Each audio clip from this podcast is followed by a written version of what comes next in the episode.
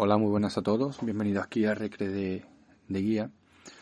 Solo quería introduciros un poquito en lo que queremos llamar esta sección ante las altas del toro. En ella queremos ir trayendo a ciertas personas, personajes interesantes para nosotros. Si son cercanas al libro, pues tal que bien. Pero si son personas interesantes y no son justo de este mundo, del mundo Rafu, pero son interesantes por otros motivos, pues igualmente los seguiremos trayendo. Nos parece nos parece bien, ¿no? También pueden estar relacionados directamente con Recre de Cine e igualmente las traeremos por, por ese motivo. Nada, simplemente eh, abrir un poquito más campos y, y, seguir buscando atractivos para el canal y espero que os guste. Nos vamos a estrenar bastante bien. El, como vaya a escuchar ahora la, la entrevista inicial para mí es un grandísimo honor y me parece que nos ha quedado bastante bien. Espero que os guste, que os interese, que espero que comentéis y digáis qué tal os parece tanto la sección como la entrevista en sí. Y nada, que participéis activamente con nosotros, que esto debe ser una cosa en plan, como se suele decir, de, de ida y vuelta, ¿no? De que nos gusta la interacción con, los oyentes y, nos interesa mucho siempre las opiniones de todos. Pues nada, lo dicho. Espero que os guste y, y aquí os dejo con ella. Hola, ¿qué tal? Muy buenas. Bienvenidos a Recre de Guía y bienvenidos a Recre de Cine, ya que esta entrevista me interesa también para el canal de Recre de Cine y para mí es un honor bastante sincero presentar a un a una persona a la que creo que al menos los tres que estamos por aquí para, para acompañarnos en esta, no quiero llamar entrevista, quiero llamar charla entre amigos, eh, yo creo que es un honor presentarlo.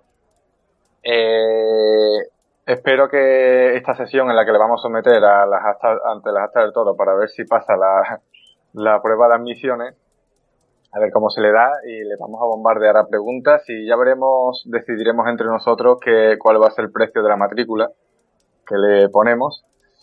Y nada, bueno, primero, antes que presentarles, quiero presentar a mis compañeros para que en el momento que ya lo presente y presente a este personaje o persona, porque el personaje no es, es una gran persona, ya puedan disponer perfectamente de la palabra.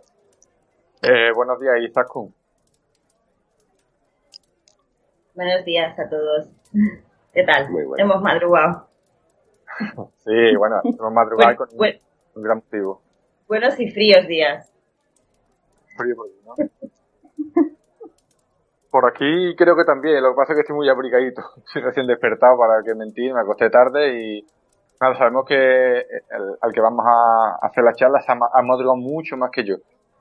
Pero ya no lo ha comentado. hoy ha tocado madrugar, hoy un poquito. Ya llevo despierto mucho rato. Buenos días, ¿sabes? ¿Qué tal? Hola, buenos días. Pues aquí, emocionada por esta maravillosa reunión. Y, pues nada, aquí también con un poquito de frío, aunque no tanto como allá, eso seguro. Eh, pues aquí ya me ven con, con mi suétercito.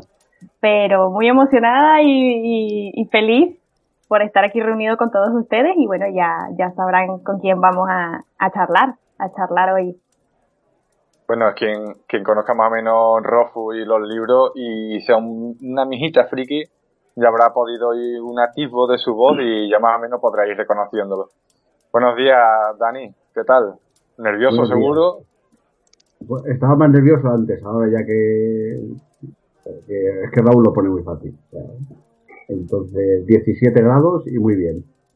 Ah, perfecto. Bueno, ya nos ha adelantado que Raúl ya lo terminó por decir Buenos días, Raúl Llorens. Encantado de tenerte con nosotros y a disfrutar de tu voz, de tu maravillosa compañía. Y nada, cuéntanos un poco qué, eh, ¿qué tal?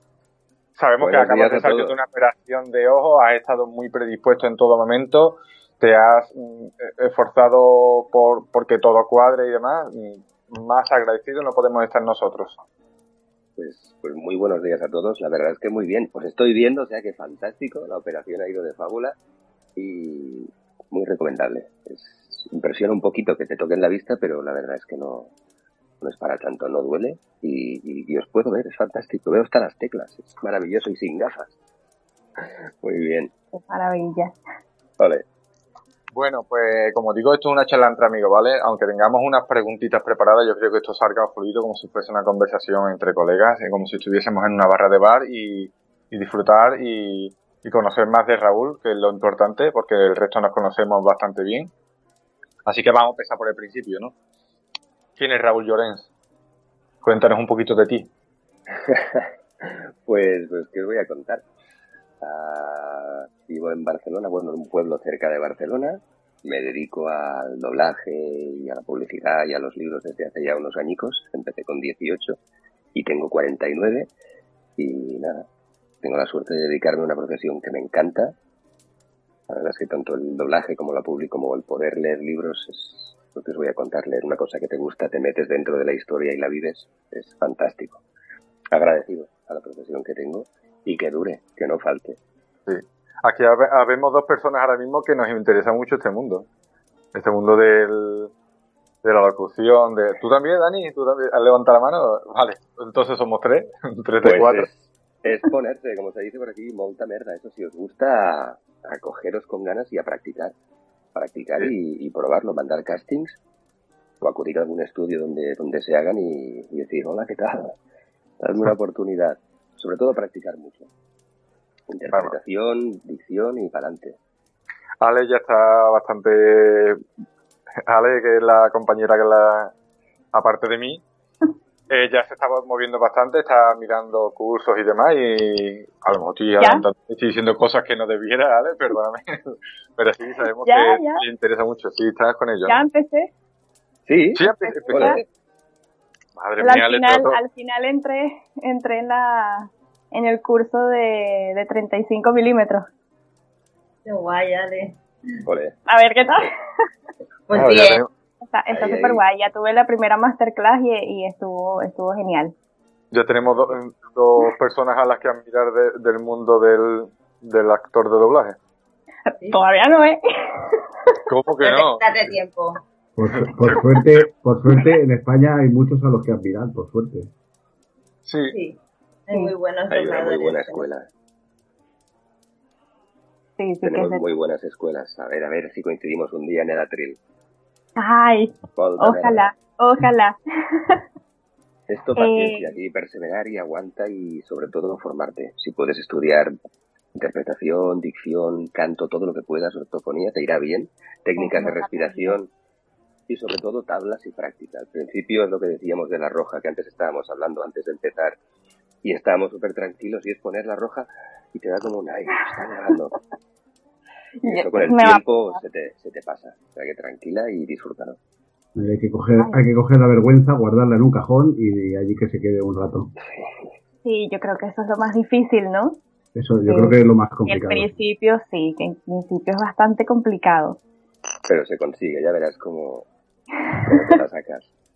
Yo recuerdo al principio cuando empecé con 18 años, a un señor vestido con traje y corbata, que yo de Adric Manascal, y se ponía a hacer voces de, dibujitos animados y era como, ostras. Cuando te toca hacerlo a ti, sudas. Pero, pero se acaba pasando y es, es disfrutarlo. A la que empiezas a disfrutarlo es fantástico. Ya se te quita el miedo y, cambias, haces ese cambio. Ya verás, te encantará. Ole, ole. Ay, Dios, qué bueno. Y, ah, bueno, y ahora que mencionas eso, Raúl, yo quería preguntarte un poco acerca, acerca de esa parte, ¿qué es lo que más te gusta de, de, interpretar, de interpretar esas voces? ¿Qué es la parte que más te gusta de ese trabajo? La parte que más te gusta, que no es algo monótono ni repetitivo, cada día cambias. Puedes cambiar igual, tienes una serie y llevas un personaje desde un tiempo, pero te permite meterte en la piel de tipos que no eres tú. Entonces, es un trabajo bonito, es interesante. Hay días que lo pasas mal, igual tu nivel de energía es bajito y tienes que estar allí como un guerrero y sacas fuerzas de donde puedes. Pero es muy bonito. Es, muy chulo tanto en doblaje como en público, que también es muy creativa, como, como leyendo libros. Si te metes en la historia, es un trabajo, vamos, que voy a decir, que pa'lante. Que si puedes, os lo recomiendo mucho. Es muy bonito. Ahora impresiona la roja, ¿eh? antes estaba más tranquilo. Nada, nada. Ya ves que es una charla entre colegas, que sin presión ninguna, y menos tú, que eres el que más tablas tiene de nosotros. Bueno, por no, no, me he preparado los libros, tendría que haberme preparado algo. He estado escuchando antes vuestro podcast, porque claro, los he leído dos o tres veces, pero, pero no me acuerdo tanto, tanto, no retengo tanta información, igual porque tengo muchos libros en la cabeza y me tenéis que refrescar vosotros a mí la memoria. Bueno, pues te haremos alguna pregunta un poquito maliciosa, pero, pero bueno, nada, pero no, no, vamos a pillar, no vamos a pillar porque si, es verdad que ya llega un momento en el canal, hemos llegado a un momento en el canal en que estamos buscándole al dedillo todo y Rofu es un tío que, que incluye detalles, incluye meta, lenguaje, incluye unas cositas que si las contas sacas una historia. Es complicado, o sea que no es fácil llegar ahí y tú que te has leído tres o cuatro, si te merecemos alguna pregunta, pillar. La verdad que sí. Me vais a pillar seguro. Con tres o cuatro que saque, que, saque el tercero, que ya está tardando mucho este hombre. No puede ser. ¿Cuánto hace? ¿Cuánto hace ya? No puede ser. Yo hasta que tú no lo grabes no lo escucho. Yo, yo le he dicho, si va, si va a regalarnos un tercer libro como los dos primeros, si necesita 10 años más que se los tome, o sea... ¿Os gustó el segundo tanto como el primero? Sinceridad absoluta. Yo creo que incluso a mí me gustó más. ¿En serio? A mí, a mí me gustó el segundo más, que el primero. Sí. Bien, Raúl, me gusta esa, me gusta porque normalmente a casi todo el mundo le gusta más el segundo que el primero. A Raúl le gusta más el primero. ¿Por qué? ¿Por qué? Eh, como, como, como entraba en la historia el segundo, hubieron momentos que se me hicieron un poco lentos un, poquito me costaba, sí, un poquito, y el primero era, era pura magia.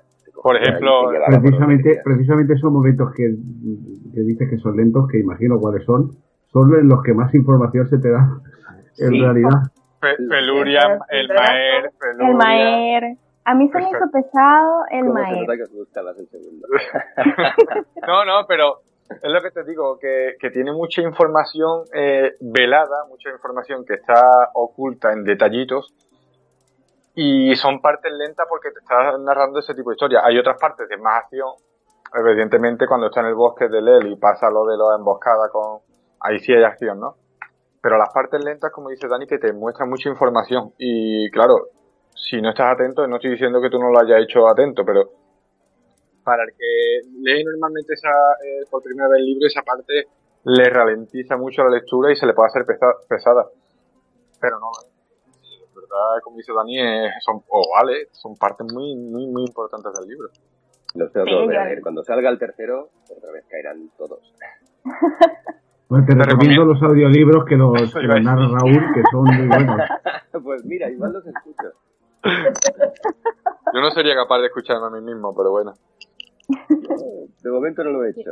Yo tengo un monólogo interior bastante interesante. O sea, te doy unas, unas, chapas a mí mismo, pero serias, ¿eh? Y es que la primera vez que los, bueno, yo los escuché en realidad, yo conocí los libros fue gracias a tu voz, Raúl, porque yo veía los libros en, en la librería y, y siempre me llamaron la atención, pero nunca terminé por comprarlos. Y un día los vi ahí en internet, vi los, vi los audiolibros porque al principio estaba escuchando eh, Harry Potter, que yo no sabía que también habían audiolibros de Harry Potter y trabajando yo dije, ay, me voy a, me voy a escuchar un audiolibro. Fueron los primeros audiolibros que escuché.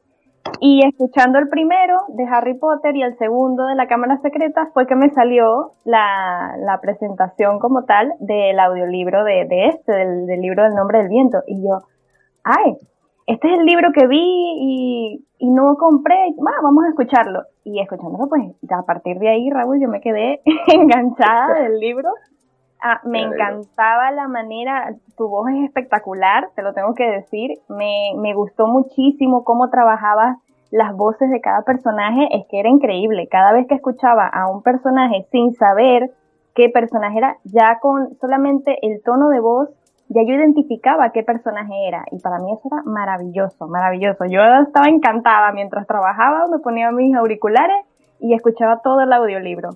Espectacular. Así que gracias porque gracias a tu voz conocí. Bueno, ya, ya puesto, a contar la experiencia, eh, primero creo que es el único audiolibro que he sido capaz de escuchar y no sé cuántas veces lo habré escuchado. Mm, he perdido la cuenta. Sí, sí, sí, sí, y sinceramente. Porque los, los libros físicos me los he leído físicamente dos veces cada uno. Después en ebook me he leído dos veces cada uno, los, me los he releído. Y después ya he tirado de, audio, de audiolibro porque ya conocía el tuyo. Primero lo conocí creo que por YouTube, después por Evox y después ya está en Spotify. O sea que lo, ya por Spotify lo habré escuchado, no sé, mm, centenas de veces. he, perdido, la cuenta porque además para preparar el programa me viene muy bien. Muchas veces, eh, vamos a hacer, vamos a tratar tema, entonces me lo busco el capítulo por audiolibro y me voy sacando el perro, no tengo yo que estar con el libro en la mano y me facilita la vida. O sea que, puesto a, contar la experiencia, mm, el audiolibro me ha dado la vida y, y, es el único, sinceramente, el único audiolibro que he sido capaz de escuchar. Hasta ahora, el único es Raúl Lloren y no es peloteo. Esto es sinceridad absoluta. A ver la música del silencio tengo unas ganicas de empezarla. Ayer estoy hablando con, con Juli, con Juliana, que es la, es la directora de New, y ella también está encantada, le gustó mucho. Tengo, tengo muchas ganas, pero muchas, muchas. Y nosotros escucharlo. Sin duda. El lunes, el lunes por la noche lo empiezo. Continuamos, que no hemos, no hemos parado y creo que llevamos del guion, del guion inicial, llevamos una pregunta. Las líneas. Sí, sí. Vale, yo quería hacer la, la siguiente pregunta y, y, es ¿en qué sueles ocupar tu tiempo libre? ¿Qué es lo que más te gusta hacer? Ahora no tengo tiempo libre, antes tenía mucho. Mira, antes me gusta mucho, practicaba, hacía forja. Siempre me han gustado desde pequeño las espadas, los cuchillos y, y me dediqué por la forja. Y mis, mis hobbies eran forja, tiro con arco en, en bosque y paddle surf. Eran mis tres actividades pues de ejercicio de yegura que se dice aquí en, Cataluña y la verdad es que me encantaban. Qué pasada. Y, y ahora disfrutar de mi peque todo lo que puedo y más. ¿Nos tienes que oh, enseñar alguna foto, alguna foto de alguna de tus obras de, de Forja? Sí, sí. ah, sí. Que el maestro Kilby le ha hecho un ojo. cuchilletes. Espadas no he hecho ninguna. Hecho cuchillos. maestro Kilby no, no aprobaría maestro Kirby en un arma. Tiene que ser una trapa, una trapa flecha o un sin sangre, pero porque porque se supone que por, por la defensa de los de las personas, no para el ataque, pero bueno. Eh, no hago, no hago cuchillos de combate, son cuchillos más utilitarios de monte para desde para pelarte una manzana o, o cortar una rama, son más, más cuchillos de, de supervivencia, por así decirlo. Me gusta más ese estilo. Bueno, he hecho un poco de todo. A un amigo que es cocinero le hice uno basado en un, en un cómic que se llama Bleach, en, la espada del prota. Y está... no quedó mal, quedó, quedó chulo. fotos, necesitamos fotos de eso. sí. Yo quería hacerte una pregunta y es, aparte del tema de la lectura y el, doblar y demás, ¿tienes inquietudes creativas? ¿Escribes, pintas, dibujas? Pues escribir no escribo, me encantaría, pero supongo que se tiene que tener un dono o practicar mucho como todo. Antes pintaba y esculpía, estudié Bellas Artes y me gusta mucho, sobre todo la escultura, lo que puedas darle forma con las manos. Igual por eso me gusta la forja, porque trabajas el metal, trabajas madera, madera, trabajas diferentes materiales, cuerno, cuero, hacer repujados. Me gusta mucho trabajar con las manos, me da... es un yoga mental brutal pero escribir no, ¿ves? Me gustaría. Es como, supongo que como a todos nos vienen ideas, ostras, de aquí se podría sacar una buena historia, pero nunca las he escrito. Y al que le cuento cuentos inventados, algunos los grabo, eso sí, pero, pero siempre cuando no grabo salen los mejores. Y luego se acaban perdiendo en, en la niebla. Pero escribir no, me gustaría. Yo a los míos para dormir les cuento la, niña, la historia del niño del tornillo de oro, se la, cuento muchas veces, que se vean de risa, claro, lo pasan muy bien. Normal. ¿Cuántos peques tiene? Dos. Vale. Seis y siete. O sea, que están ahí a la par con el... Seis ha hecho el mío hace, hace una semana. El mío cumple, mañana cumple seis, el peque. Ay. Scorpio también. Sí. Isa, Isa, que está muy callada. A ver, una tarde de lluvia, tranquilito en casa, ¿qué prefieres? ¿Peli palomitas y mantita en el sofá? ¿O libro y, una copita de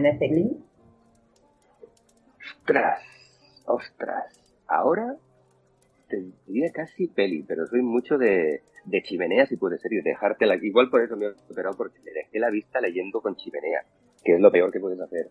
Y copita del vino caliente y fantástico. Mm. Ahora te diría a la peli, pero volveré otra vez a- al libro. En serio, me apetece. Son cositas que, que he dejado. A lo mejor ahora leo más por trabajo y leo más cosas de, de, yo qué sé, educativas o sobre peques y cosas así, es lo que toca.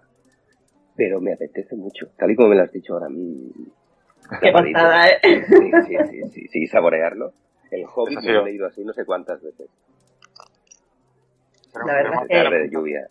Un apuntador de las que seis veces. ¿Eh? ¿El qué? Que hay un apuntador que dice que te lo ha leído seis veces, el Hobbit. El Hobbit 6, El Señor de los Anillos 3, El Silmarillion 1 y no más. Madre Y mía. Con una tuve, tuve bastante. Sí, a, mí pues. me pasó igual, a mí me pasó igual con el Silmarillion. Hay gente que le gusta mucho y tal. La historia, lo que cuenta es muy divertido, es muy entretenido. Eh, Fingolfin mola mucho, pero pero a mí se me hizo largo, se me hizo largo. Muy largo, es, es duro, es denso, es muy denso, es como las páginas amarillas de, de su mundo élfico. Pero hay que leerlo si te gusta la sí, información. hay que leerlo, hay que Buenísimo, Pero era aquello de decir, Nada, nada, no.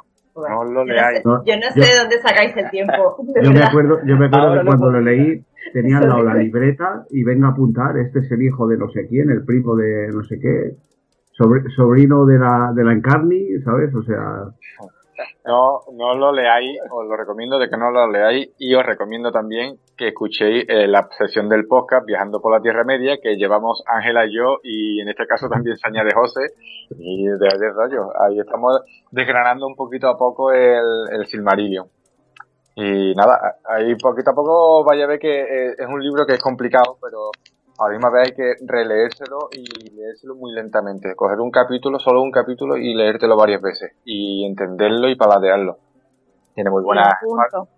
Lo que buena- dice Dani con, con libreta y bolígrafo, para ir Sí, sí. apuntando. Pero, pero no es Lo decir, apunto. te voy a leer entero y te lo lees entero, no, ni con es apuntes. que como te leas el glosario del final, te destripan, porque empiezas a leer. Eh, ¿quién, oh, ¿Quién era Tulcas? Te pones a mirar quién era Tulcas y te dices, se cargó. Dices, no, no, ya me has spoileado. El glosario, nada, hay que leérselo una vez, después ya leí el glosario. Pero bueno, Menos mal me lo dices, Dani, porque yo soy de las que buscan los No, glosarios. no se te ocurra. No, no. No, no. Es que te spoilean ahí a saco y dices tú, mierda, me acaban de. Pero bueno. O sea, una vez Sí. que leérselo seguro. esto es una de las, el Silmarillion es una de las Biblias del mundo friki, del, evidentemente de Tolkien es uno de, la- de los pilares del frikismo, al igual que Star Wars y, y otras tantas. Tú eres friki, me han dicho, ¿no, Raúl? Eres bastante friki. Ah, mira, ahí está. bastante, Eh, bastante friki. No soy más friki Friki, porque yo lo practico, soy muy friki. De muchas cosas además, o sea que Sí. Señor de los Anillos, Star Wars, sí, sí, sí. Muchísimo. Y a, a- Luego, luego te paso, luego te paso, Raúl, una cosita que he estado haciendo, se lo pasé ayer a Alfonso, a ver, a ver qué te parece. ¿Qué es? ¿Qué es? ¿Qué He es? estado, he estado casi cuatro años trabajando en ello. Ah, me encanta. Mira. Ay, qué lindo. ¿Qué es? ¿Qué? Va, danos una pista. Eh, la, la nave de Darth Vader en tres dimensiones. ¿Qué ya. Diseñado en el ordenador, me refiero. Oh, qué guay. Es una chulada. Dani, pásalo por el grupo. Sí, sí. Ahora, ahora lo paso. Qué guay. Mola, Eh. No Eh, enseño decoración porque estoy en un pisete pequeño, estoy de mudanza, pero, pero en la casa que tenía, que yo era bastante, bastante frikilán, los amigos venían y decían, es que es como un museo. O sea, venimos y cada vez encontramos algo nuevo. Y ya estaba ahí desde hacía años. Sí, sí, de tema Star Wars y Marvel y Señor de los Anillos. Tira, tira. ¿Y has trabajado poniéndole voz a, a videojuegos y demás? ¿O series y demás? Sí. Sí, también. Sí, sí, un poco de todo. Y videojuegos estoy haciendo uno ahora que, que creo que es bastante bueno, que no sé cómo se llama, no me acuerdo. Pero es, llevamos ya, yo qué sé, la burrada de 4.000 archivos y esta semana que viene estoy cada día, no sé. Es la segunda parte de un videojuego que tuvo mucho éxito. No os puedo dar más pistas porque tengo memoria de pez y no sé, más, más que de vez de pescado. No sé cómo se llama, pero creo que estará, estará muy chulo. de, de qué va, a lo mejor alguno lo conoce. espero no hacer ningún spoiler si digo esto.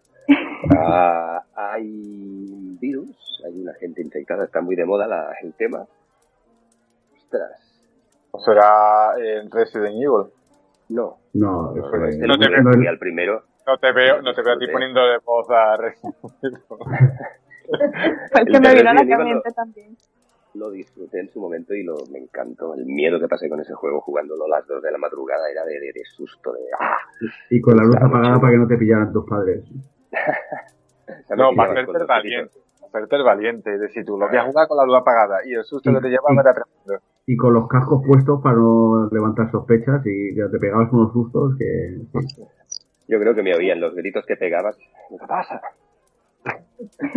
Estaba chulo. Bueno, 18 años lleva más o menos en, en la profesión. No, perdón, desde los 18 No. años estás en la profesión. Llevo 31 ya. 31, eso yo, los Ahí 18 está. era Tomate. de la- desde los 18. Empecé con 18 añitos. Dejé Bellas ya. Artes y siempre me había tenido, desde pequeño, vi una entrevista por la tele que hablaba a un compañero, dos compañeros, Pepe Mediavilla con su hijo, José Luis, que era el que había doblado a de- y me quedé ya como, Lo, lo encontré súper interesante. Y yo siempre explico que cuando, cuando volvía del cole de pequeño, pasaba por las puertas de, por la salida de emergencia de un cine, que ya está, ya no existe el cine Río, local de grandes estrenos. Y yo cada tarde pegaba ahí la oreja y me quedaba, me encantaba el cine. Yo cada fin de semana me tragaba dos pelis con mis padres, íbamos todos los domingos. Y pasaba por allí y la, el sonido, el escuchar de aquella manera era como, ¡wala! Me encantaría estar ahí dentro y no podía. Yo creo que me vino la afición por ahí. Veía la- las, las pelis y le quitaba el brillo y el color y mis padres me miraban como diciendo, ¿qué hemos hecho mal? Este niño nos ha salido raro. Y me quedaba mucho con las voces. Mira, y al final lo probé y aquí estoy. Qué guay. Te digo, 31 Ya. añicos, ha pasado rápido. Y de estos 31 años, ¿cuál crees que puede ser? No sé si tu mejor trabajo, porque esto es compli- yo creo que debe ser complicado valorar cuál es tu mejor trabajo, cuál es el que está más orgulloso, cuál recuerdas con más cariño. Hay muchos con que recuerdo con cariño. A lo mejor tu mejor trabajo ha sido una peli horrible y tú lo viviste y, lo diste todo en ese papel. No sé, pelis que recuerde con mucho cariño. Amelie me encantó. Amelie durante mucho tiempo fue mi peli favorita y tuve la suerte de hacer un papel y la disfruté mucho. No sé, pelis de... Me encanta el manga, me encantan los dibujos animados. Pues todas las pelis que he hecho de Disney o, o los mangas que he podido hacer. Pues imagínate un friki que va a una sala con 18 años y te acaban cogiendo para hacer aquel papel en Bola de Drag en, en Dragon Ball. Yo era el tío más feliz del mundo. En una, en una sala hacían Star Trek Nova Generación y en la otra Bola de Drag. Y yo era como, ¿A dónde voy? Guay. gracias. Gracias por dejarme mirar, iba a escuchar. Y luego me cogieron, tuve la suerte, el, el compañero que hacía al, al Corpatit, que era el que hice yo, lo dejó, supongo que le salió otra cosa, y empecé a hacer yo ese papel. Os voy a contar. Feliz, no, lo siguiente. Era el único que hacía los gritos. Yo pedía dejarme hacer los kamehames, por Dios. Me dejaba la garganta, pero, pero, me, pero me quedaba tan a gusto. Qué guay. Hacer una cosa que te gusta y más así, pues no tiene precio. Y encima te pagan. Fantástico. Deja de ser un trabajo para ser casi un hobby. Sí, Exacto. sigue siendo un trabajo. Hay días, pues, Sí. es- está lloviendo, no tienes ganas. Estás, imagínate un nivel de energía, porque porque somos personas y nos pasan cosas como a todo el mundo, y tienes que ser el tío más feliz del mundo con, hola, ¿qué tal? Y estás llorando. Pero, y al revés, y hay días que, que estás súper happy y tienes que interpretar un dramón. Pero también es lo bonito de esta profesión. A- Supongo que donde- depende... eh, Perdona. Sí, sí, sí. No, tú, Sí. Isa. Supongo que depende un poco del momento, pero ¿qué, qué digamos, sentimientos te cuesta más expresar a la hora de, de un doblaje? ¿Qué... No, no creo que haya ninguno que me cueste más que otro. Si la película es, es, es, es un drama, si la película es una comedia, te metes y la disfrutas y la vives en ese momento. Es, es igual, es igual de bonito. Yo lo que iba es que, que ahí yo creo que radica la diferencia entre la gente le dice doblador y yo creo que todos tenemos en la cabeza que realmente es un actor de doblaje porque tú no estás simplemente doblando la voz, es poniendo tu voz por encima de la otra. Tú Claro. estás también actuando. Exacto. Tienes que imitar lo máximo posible a ese, a ese original, que, que el fin del original es el, es el que ha escogido el director y es, y es el bueno, por así decirlo. Tú no dejas de hacer una imitación que intentas que sea lo más fiel, entre comillas, a ese original, pero claro, lo tienes que, lo tienes que vivir. Doblar a un actor malo es súper difícil. Doblar a un actor bueno, intentar dejarlo bien lo máximo posible, es fantástico, te ayuda, es como leer un buen libro o leer un mal libro. El Rothfuss es fantástico, es que, ya te digo, te coge y te lleva, te metes dentro y lo vives, es, es, es apasionante, es muy bonito. Pues fíjate que yo te iba a decir que al revés, que muchas veces los actores de doblaje mejoráis ciertos papeles de actores que no realmente, a lo mejor físicamente saben actuar por su postura y su movimiento, pero la voz a lo mejor no es su fuerte como actor. Y muchas veces los actores de doblaje, lo que nos llega a nosotros ya doblado, creo que muchas veces es mejor que lo que hacen los originales. O sea que, hay pelis que, sí y hay, y hay, pelis que no. Pues claro, es importante. Un buen actor de doblaje igual te mejora un mal actor. Pero, ostras, si la película está mal doblada o el actor es buenísimo y no das la talla, es una pena también. Claro. Pero bueno, lo hacemos lo mejor que podemos. Y hay actorazos como la Copa de un Pino que, que lo bordan. No sé, en España había un doblaje en los años 70, 60, 70, 80, te diría que era. Sigue habiendo un doblaje muy bueno, hay una calidad brutal. Pero aquel doblaje, aquellas voces, se cuidaba mucho más del trabajo. De verdad que era sensacional. No, y lo que, bueno, por lo que tengo yo de, conocimiento de, por amigos que tengo que se dedican al tema, eh, el tema de meteros todos en la sala molaba más que ahora, que es un poco más impersonal, ¿no? Sí, antes tenías a tu partenera, a tu compañero, a tu compañera al lado, el tono quedaba como más natural, más fresco, era, era otra historia. Entrabas todos juntos, ahora es, aunque ensayes con tu compañero o con tu compañera, luego grabas en pistas diferentes, tenemos tres micros, uno puesto aquí debajo de la pechera, otro aquí arriba, el, el micro es otra historia. Antes creo que era más coral. Igual el sonido ahora será más perfecto, más digital, más nítido. ¿Yo qué queréis que os diga? El de, el de hace un tiempo era tan bonito. Os he dejado de escuchar, no sé por qué. no, Sí. Había un silencio y digo, ostras. Nos tienes embelesados. sí, sí, Yo es que quito el, el, micro porque a veces tengo, tengo ruidos de algunos vecinos entonces, para que no suene mucho en el podcast y, Diego no, no, no, no, no regañe. Mira, mi vecino de arriba se está leyendo el nombre del viento ahora. ¿Ah, sí? recomiéndale el podcast. Sí. ya te lo diré. Luego, una pregunta que quería hacerte es, eh, bueno, con los diferentes registros que manejas, que publicidad, películas, audiolibros, series y tal, ¿A ti qué te gusta más? O sea, ¿la continuidad de, un, de tener un personaje en una serie y desarrollarlo o, el reto de un papel nuevo cada, cada día? Cada día Me la variedad, te soy sincero, la variedad. El poder tener esa continuidad en una serie hace que le cojas, aparte de un cariño, te, te identificas mucho con él. Te resulta muy fácil ponerle la voz porque ya conoces gestos, te metes muchísimo. Depende de la serie. También el, el empezar con una peli o un proyecto que sea más breve en el tiempo. Me gusta todo, sobre todo esa variedad, no tener que hacer siempre lo mismo. Si siempre tuviera que hacer una serie se me haría eterna y me costaría mucho. No sé. Esta variedad me va. Qué eh, Isa, estamos allá. Venga, que no te da yo que da paso, que, que no te corte. el, trabajo de doblaje, el, ser actor de doblaje, eh, está valorado. ¿Te sientes valorado laboralmente? No sé si estamos valorados como igual que en otros países. En Japón el actor de doblaje lo llevan como, como si fuera una estrella. Aquí es un trabajo. Ha perdido. Yo creo que ha perdido valor comparado. Antes se, valoraba más al actor de doblaje. También a lo mejor había más calidad ahora hay más producción, hay muchísima más prisa, se trabaja de otra manera. Mm, se podría valorar un poquito más. Es un trabajo, es, artesanía, al final lo que estás haciendo es adaptar una voz que no es la de ese personaje. Hay un trabajo detrás, aparte del actor de doblaje, para hacer una peli. Tiene, hay una traducción, hay un ajuste, hay una dirección, hay, hay un proceso enorme. Ya no me acuerdo cuál era la pregunta. sí, sí, te sientes valorado. Bueno, algunas veces sí, otras veces. No siempre hay gente que, que disfruta con tu trabajo. Al final es, es, disfrutar tú también con lo que estás haciendo, dejarlo siempre lo mejor que puedas y sobre todo disfrutarlo. Yo creo que en España, yo creo que en España quizá porque, pues porque es nuestro idioma y es a lo que estamos acostumbrados, pero yo creo que hay muy buen doblaje en, en este país, muy bueno.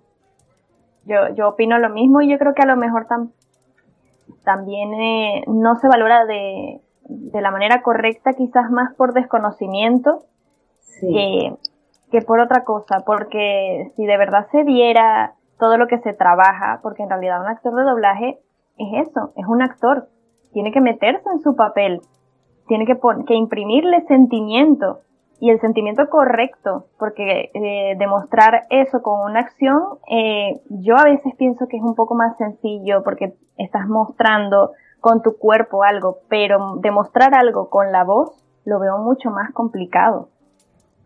Yo creo que un sentimiento. Yo creo que nos damos cuenta de, de, de lo buenos que son que sois algunos actores de doblaje cuando vemos un mal doblaje. Ahí es cuando nos damos cuenta de, madre mía.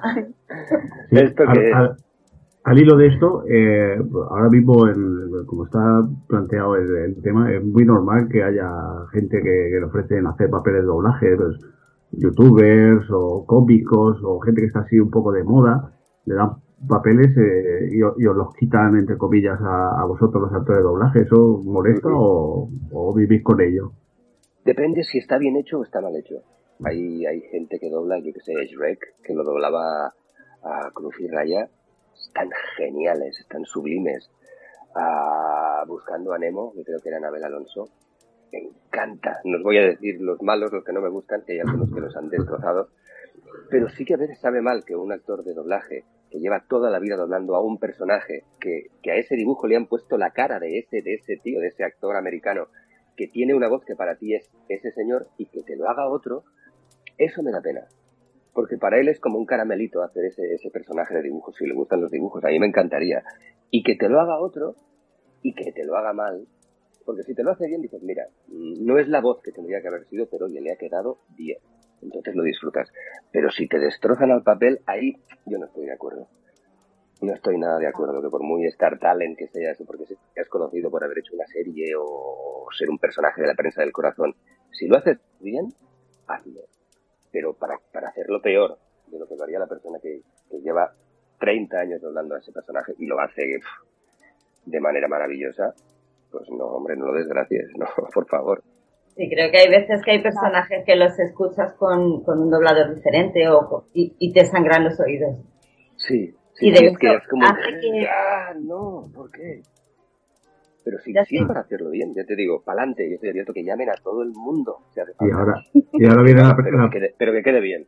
Ahora viene la, pregunta grosera. Y después de haber doblado al señor Will Turner, qué putada Legolas. Me hubiera oh. encantado Legolas. Me hicieron la prueba para el Pippin y no me cogieron. Me hicieron la prueba para Pippin. O sea, yo era por Dios, Legolas. Yo soy Legolas, Tantalas, el semielfo, pero no hubo suerte. Me hubiera encantado. Bueno, bueno fue, en este caso fue al revés. Fue, primero hiciste la prueba para Legolas y después para Will Turner. Porque van... y después me pillaron para... Dijeron, venga, vale, no te damos, te damos el premio de consolación, que vamos, que es un papelón, es un papelón. Sí, pero el Señor de los Anillos sí, lo viví entre, entre la peli con un colega, además, estábamos enganchados al videojuego que te iban saliendo trocitos de la peli mientras lo jugabas. Pues hablo de hace muchos años, esto hace ya veintitantos años de esas pelis, ya, ya, son, ya son añejas, son clásicas. Disfruté tanto del Señor de los Anillos y de, ¡ah! Fue, fue maravilloso. Sobre todo también con el videojuego. ¿Sí? Disfruté muchísimo. Sí. Sí, sí, porque ibas jugando el videojuego y te iban saliendo escenas inéditas de la siguiente peli, o sea, era como para un fricazo, era como ¡Oh, y tenía, te costaba pasarte esa pantalla y entonces escenas de la peli real que no habías visto todavía en el cine. Y era como ¡Hostia! brutal, brutal. Sí, sí, lo vi en esa época. Sí, spoiler total, mira que yo no hago nunca. Pero claro, lo veía y era como, ¿en serio? Te sentías privilegiado de verlo antes que de los demás, supongo. Te había Eh, contado eh, también. Ahí te está reconozco. evitando. Perdón, perdón, Raúl. Dime, Te dime. he cortado. Te he cortado. No, No nada. conociendo la gente a Will Turner, aunque no sea tan conocido como Legolas, ¿la gente te reconoce por la calle? Por, por ponerte, te he dicho Will Turner por, por decirte uno que acabamos de hablar. La voz, quieres decir, hay me he encontrado con gente que te reconoce y que te empieza a sacar diferentes papeles que dices, hostia, si Ya se sabe todo currículum. te lo juro, pero decir, me encontré con un chaval una vez que dije, te invito a tomar algo, tío, qué, qué oído que tienes. Hay gente a lo mejor que les suenas y otros que no. Yo tengo colegas que ni me conocen, que dicen, ¿eres tú este? depende, depende. A veces Claro, ahora- te encuentras con alguien que te dicen, ¿hace radio? O le suena la voz, claro, después de tanto tiempo. Claro. Pues Yo, yo juego con, con Alex, Alex Audinos, eh, el chico que dobla Bob Esponja, entre otros. Eh, yo juego, juego a buscar sus voces cuando me dice, he he hecho hoy un papelito nuevo eh, y me pongo a buscarlo a ver si lo encuentro. Y bueno, como, como él tiene una voz muy característica con, con unos marcados, eh, arrastra las S y tal, eh, aunque cambie la voz, yo siempre lo reconozco y eh, ya te he pillado esta lo serie, pillas. sí. Eh, a ver, eh, yo quería preguntar si hay algún actor de doblaje, bueno, entre tus favoritos, o cuál es el que más admiras. Ostras, el que más admiro. Mm, No sé si admirar o, o que te caigan bien. Hay uno que se llama Luke Wilson, que es el hermano de Owen Wilson, que a lo mejor es más conocido. Y a Luke Wilson me encanta doblarlo. Me cae muy bien este tío. Lo disfruto. Chris Evans me gusta mucho también.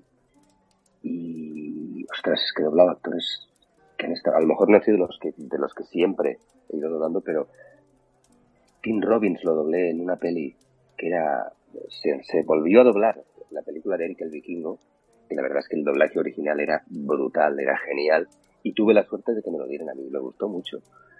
No sé. He hecho muchos papeles que me han, que me han gustado mucho. Que me caigan bien, pues... Pero es que hay unos cuantos. hay unos cuantos.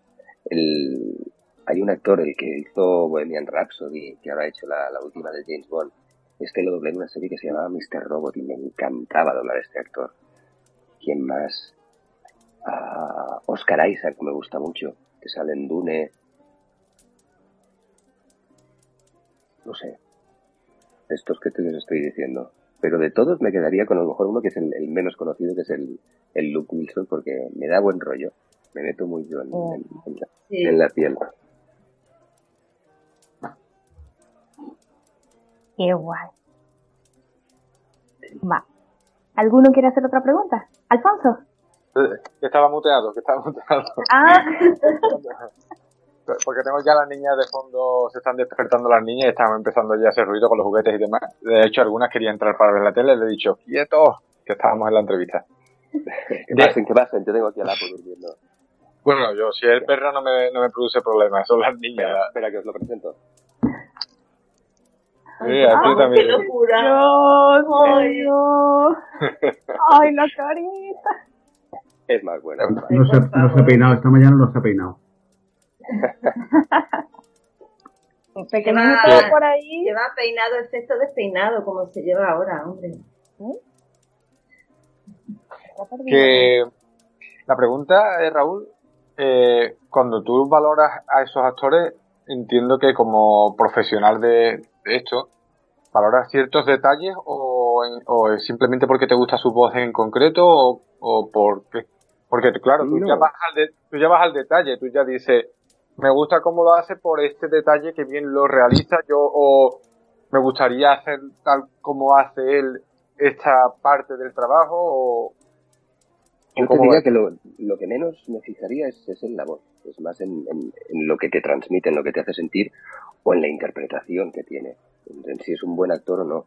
La voz al final es importante, pero lo que el, el espíritu que te da, la fuerza que tiene, lo que te transmite con la mirada también, la voz también, por supuesto, pero es la interpretación en general, más que más que una voz bonita de un, de un galán, es la manera de decir más que la voz en sí, para mí. Ah, está bien. en tema de, de papeles largos, de diálogos largos o, o en audiolibros, por ejemplo, que supongo que tendrás que, que leer o que mucho tiempo seguido, eh, ¿te cuesta mucho? ¿Tienes que repetir muchas veces o...? Depende, de- depende, de, depende del audiolibro.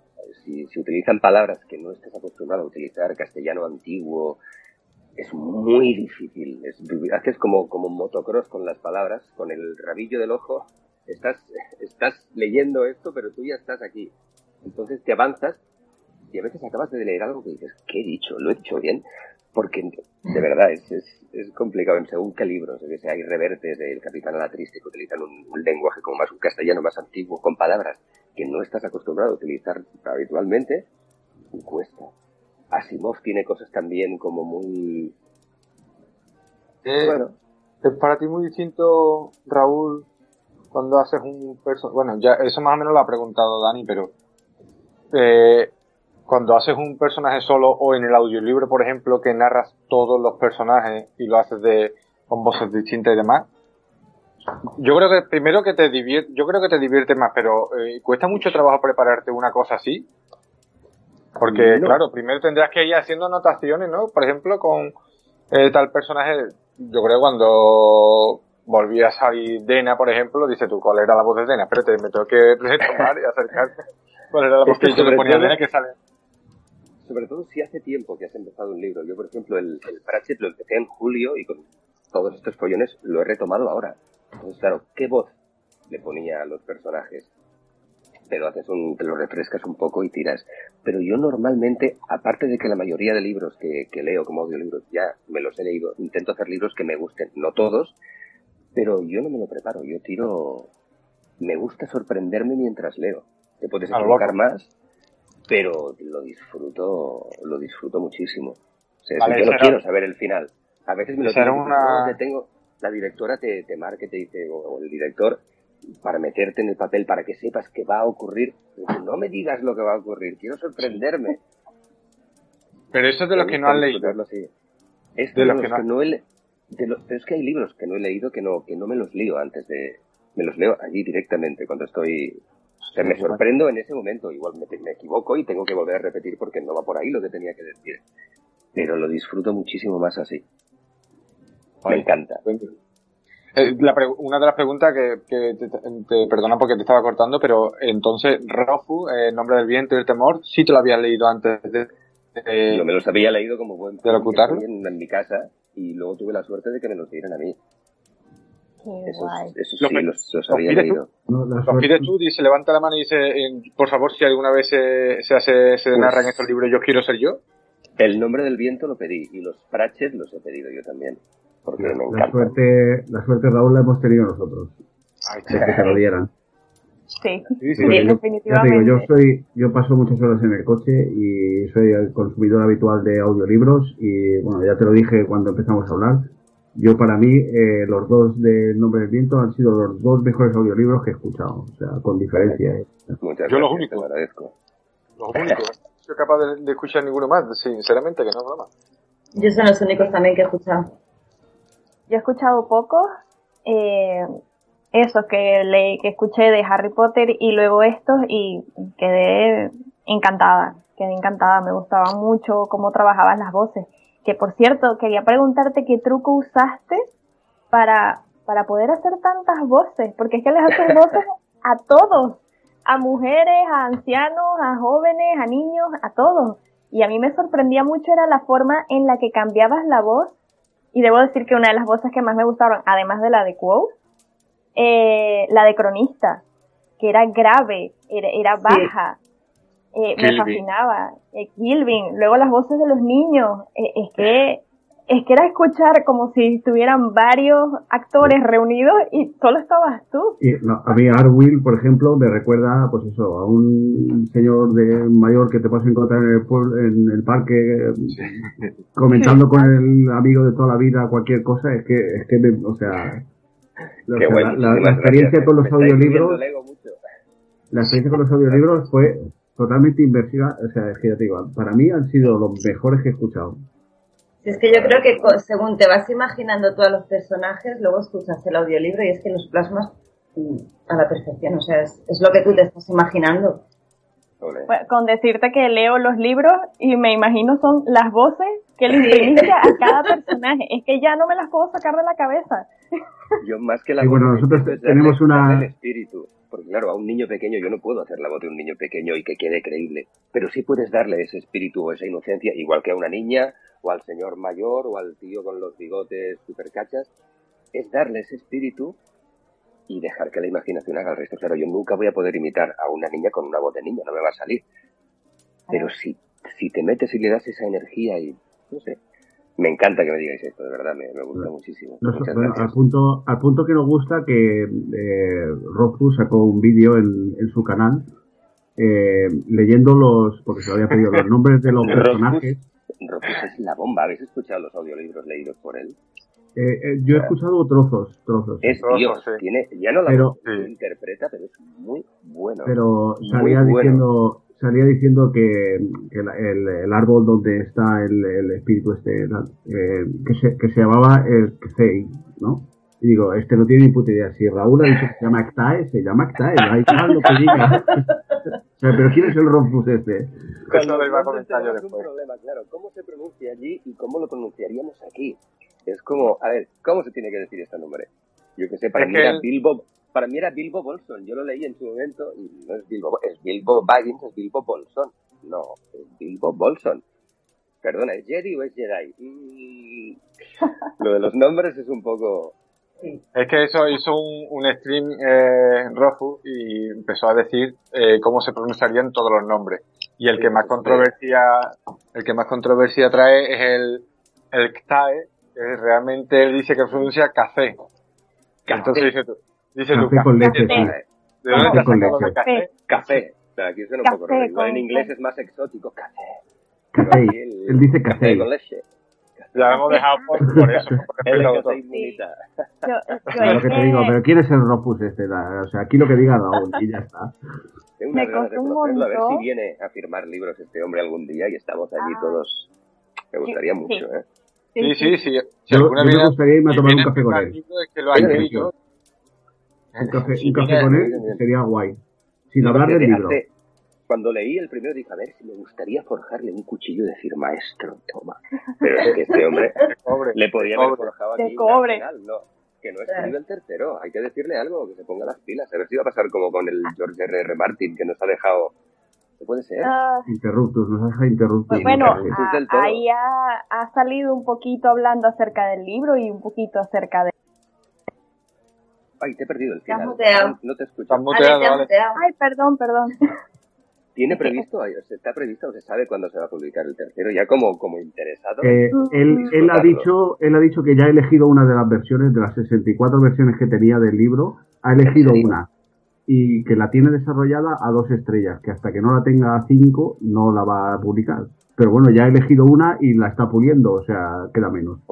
Vamos comenzando. revisando. Y hasta ahora pues ha hablado un poquito más acerca del libro, así que imagino que estará trabajando en él. Pero, a ver si Sí, ha, lo ha tenemos empezado, veremos. ha empezado a hablar asiduamente del libro, de cómo lo lleva y tal, que eso ya es una buena señal. Exacto. O sea, Sí, ya, ya. creo que, creo que se está gustando ya, lo que, lo que está haciendo creo que se está gustando. Sí, porque antes se desviaba del tema, no quería hablar mucho del libro y ahora pues está hablando un poquito más, así que creo o suponemos que estará trabajando en el libro a fondo. Porque aparte de estos, ha hecho alguna otra cosa y aparte de la... la Jugar al Minecraft. el tiene- Minecraft lo ha hecho. Tiene, Raúl tiene eh, una pequeña historia que te lo iba a recomendar antes cuando hemos hablado de cómo narra él sus propios libros, que es La aventura de la princesa y el señor Fu. No sé si lo has escuchado ni si lo has visto. No. Si no, ahora te lo, pas- ahora te lo pasamos por WhatsApp porque es súper interesante, es cortito y súper interesante. Sorprendente. Eh, Ujú. Después, la- en él, en él lo que hace es explicar cómo va su método de, de escritura, ¿no? En el que te dice una historia, pero cuando tú la relees te, da- te empiezas a dar cuenta de detalles que dice, o sea, esta no es la historia que yo había leído antes.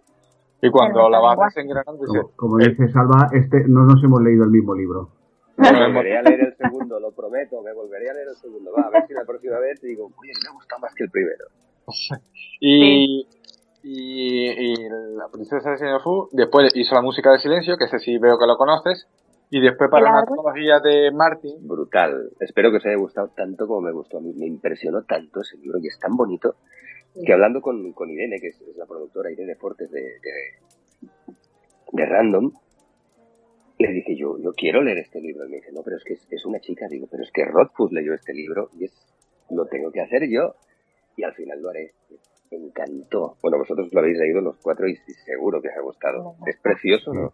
Es tan especial. Es de los libros más Eh, especiales. Y, pero, y aparte está, está lleno de spoilers encubiertos por todas partes que Sí. o sea, ya cuando llega al, al- al nivel de enfermedad que tenemos algunos del grupo ya que te pones a buscar esta, esta palabra ¿por qué la ha puesto en mayúscula? Maldita sea, ¿sabes? Empiezas a decir ¿por qué esta mayúscula está puesta y que no debería estar? ¿Sabes? Y ya eh, Sí, empiezas con... sí, porque es que, Vale. es que claro, lo, lo lee una, lo lee una persona, cualquier persona y diga, pero qué, qué clase de libro es este, ¿Qué, le pasó a Rothfuss? ¿Por qué sacó esto? Hay gente que le aburre muchísimo, porque claro, es que es Auri hablando con objetos inanimados.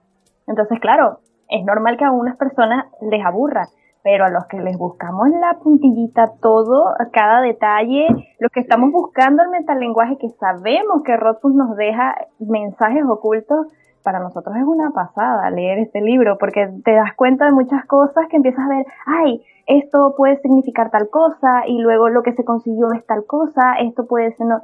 Eh, Es que es una pasada, es una pasada. Después empiezas a conectar con los otros libros y empiezas ya a imaginarte cosas de lo que puede suceder en el tercer libro, y es que es precioso, es precioso. ¿no ¿sabes? La ilusión que tengo de que llegue el lunes para, empezarlo, de verdad. Entre el que estoy haciendo ahora, que me encanta, que os lo vuelvo a recomendar, y el, y el de la música, me apetece muchísimo. Tengo ganas. Ay, y nosotros de escuchar. Hola. A nosotros también. Meterme en la piel de Auri. Es Después- un personaje, no quiero hacer ningún spoiler, pero bueno, leeros ya, si, está- si, si alguien está viendo esto, leeros el, leeros el nombre del viento. Auri es un personaje tan bonito, pero tan Precioso. especial. Es un libro muy muy- chulo. Muy poco convencional, pero yo creo que eso es parte de su encanto. Sí. A- aparte de, de todo lo que se puede ver entre líneas, etcétera, pero y creo ¿Cómo que en- cómo enriquece los personajes, o sea, es que hay Sí. eh, es una brutalidad. Un, un tío que es capaz de crear a Bros Anso, o sea, solo hay que quitarse el sombrero ante él. O sea, Que, mira, el, a ver, con la música del silencio pasa por- también una cosa, ¿no? Que el mismo autor en el prólogo te dice, este libro no le va a gustar a todo el mundo. De hecho, mi editora me va a matar, pero, pero este libro no es para todo el mundo. Dice, sí, evidentemente, si no te has leído Los dos gordos, no te leas este porque no sabes de quién estoy hablando y te vas a volver loco y lo vas a desechar a la tercera página. Y, y tienes el libro, pero aparte de, continuando con la cosita que ha escrito Roku, que has preguntado Raúl, tiene eso, tiene para una antología de que hicieron para recaudar fondos para un amigo que tenía una enfermedad, escribió el viejo acebo, cómo el viejo acebo vino a mí, o cómo el viejo acebo llegó a ser, o cuán viejo el, a- o cuán viejo Cuán el, viejo el, el acebo la- llegó a ser. llegó a ser, que sería la, la traducción correcta. Escribió para una antología de, de Martin, escribió eh, El árbol del relámpago, que creo que no te lo has leído, ¿no? Por lo que me da a entender que no lo has leído. pues Pues ya gustar, tardando. Eh, Sí, eh, sí, es te más ligero, es la- mucho más lea, que lea además en una tarde, o sea, es, Sí, es Sí, sí, cortito. es muy es más cortito y cortito, es... es más cortito que la música del silencio y es mucho más ligero. Habla de, del personaje de Bass, sí, está lo- me encanta, ese personaje me encanta y- y, y disfruté muchísimo leyéndolo. De hecho, el domingo lo vamos a hablar con Salva en, la, en el directo y ay, estoy segura que lo voy a disfrutar mucho. Te vamos a pasar el PDF porque ese en físico es imposible. Bueno, creo que en, Mm, en bueno, en catalán. en catalán creo que en catalán Salva lo en encontró. En catalán Salva lo encontró. Sí, está por ahí. Pero en castellano no es imposible. En inglés creo que sí. Es una antología, un tochaco, es un buen ladrillo en el que están muchos pequeños Canallas, relatos de muchos ¿no? autores. Canallas. canallas. En, Canallas. en inglés, Rogues. Y es súper interesante. Vamos, tengo un amigo que tiene ese libro en español, en castellano, y dicen que es que todos los relatos son muy buenos. Incluido el de Martin, evidentemente. de Yo Martin. lo quiero. Pero claro, en castellano es imposible. No, no, en castellano es imposible. Yo estoy harto de buscarlo. Hay uno que lo vendía, hay uno que lo vendía por 125 euros. Sí, Digo, por creo que no tengo, euros. digo, no tengo ese dinero. Digo, Y uno, encuentras una venta. Tengo que Wow. ver. Encuentra- Yo los he buscado por Amazon y que va o No, no. agotados o... Está cotizado. Amazon, Wallapop, todos tus libros, nada. Ese, Nada. Así que nada, ese, esas son la- las cositas que, que yo conozca, ¿no? A lo mejor ha escrito más cositas y ha hecho prólogos para algunos libros de sus compañeros y demás. Para, creo que por ahí hay algo de, Ale, creo que también hay alguno de, La, la de Lani en la rejuvenecida. ah bueno, esa no la. Está, exacto, está sin publicar. La tiene escrita, que parece que también es como un relato corto. No sé qué, bueno, no sé qué tan corto, qué tan largo sea, pero ya la tiene, ya la tiene escrita. Lo que pasa es que la editora le dijo, hasta que tú no saques el tercer libro, no me puedes sacar este otro. No hay nada más. Entonces, Se llevó una. Así que hasta que no saque el tercer libro, pues no veremos este publicado. Pero tenemos un, un vídeo con Salva en uno de sus directos donde uf, nos echamos... ¿Cuánto fue, Alfonso? De, de un prólogo a una página. Con yo un prólogo, estamos casi dos horas hablando de eso porque es que Claro. ya te lanza pistas y ya te lanza cosas. Igual que tenemos un vídeo de una cerca de dos horas, hora y media, dos horas, con una página que se le, que se, una captura de pantalla de una página que se le escapó del tercer libro. Y la empezamos a analizar y tenemos un vídeo de cerca de dos horas. O, Sí, sí, algo- un poco más de dos horas. Sí. Madre mía, Dios mío. o sea, para que Estamos veas qué- locos ya. Qué nivel de enfermedad mental tienes con los que estás hablando. Estáis, vamos, Rothfuss, pero tatuado aquí, forever. Estamos No, pero fatal. Fatal. eh, sí. mis, compa- mis compañeros me consta que también, pero vamos, ya no es Rofus, es cu- cualquier cosa que, que, que tenga un nivel, o sea, por ejemplo, El Señor de los Anillos, enfermedad total, eh, eh, Star Wars, enfermedad total, eh, Star Trek, eh, enfermedad total, o sea, es que es, También es fan de Star Trek por lo que vemos por el gesto. Venga, bueno, eh, chicos, nos Oye, metemos una ya con... cosa. Sí. Libros antiguos, Crónicas de las Dragonlance, ¿los habéis leído y os gustaron? Yo los leí hace mucho tiempo y yo me los leí hace mil, mil años. No sé Claro, ahora cómo, cómo, cómo me... Pero me gustaría pedirlos para, para leerlos también en audiolibro porque me encantaron cuando Bueno, los hice.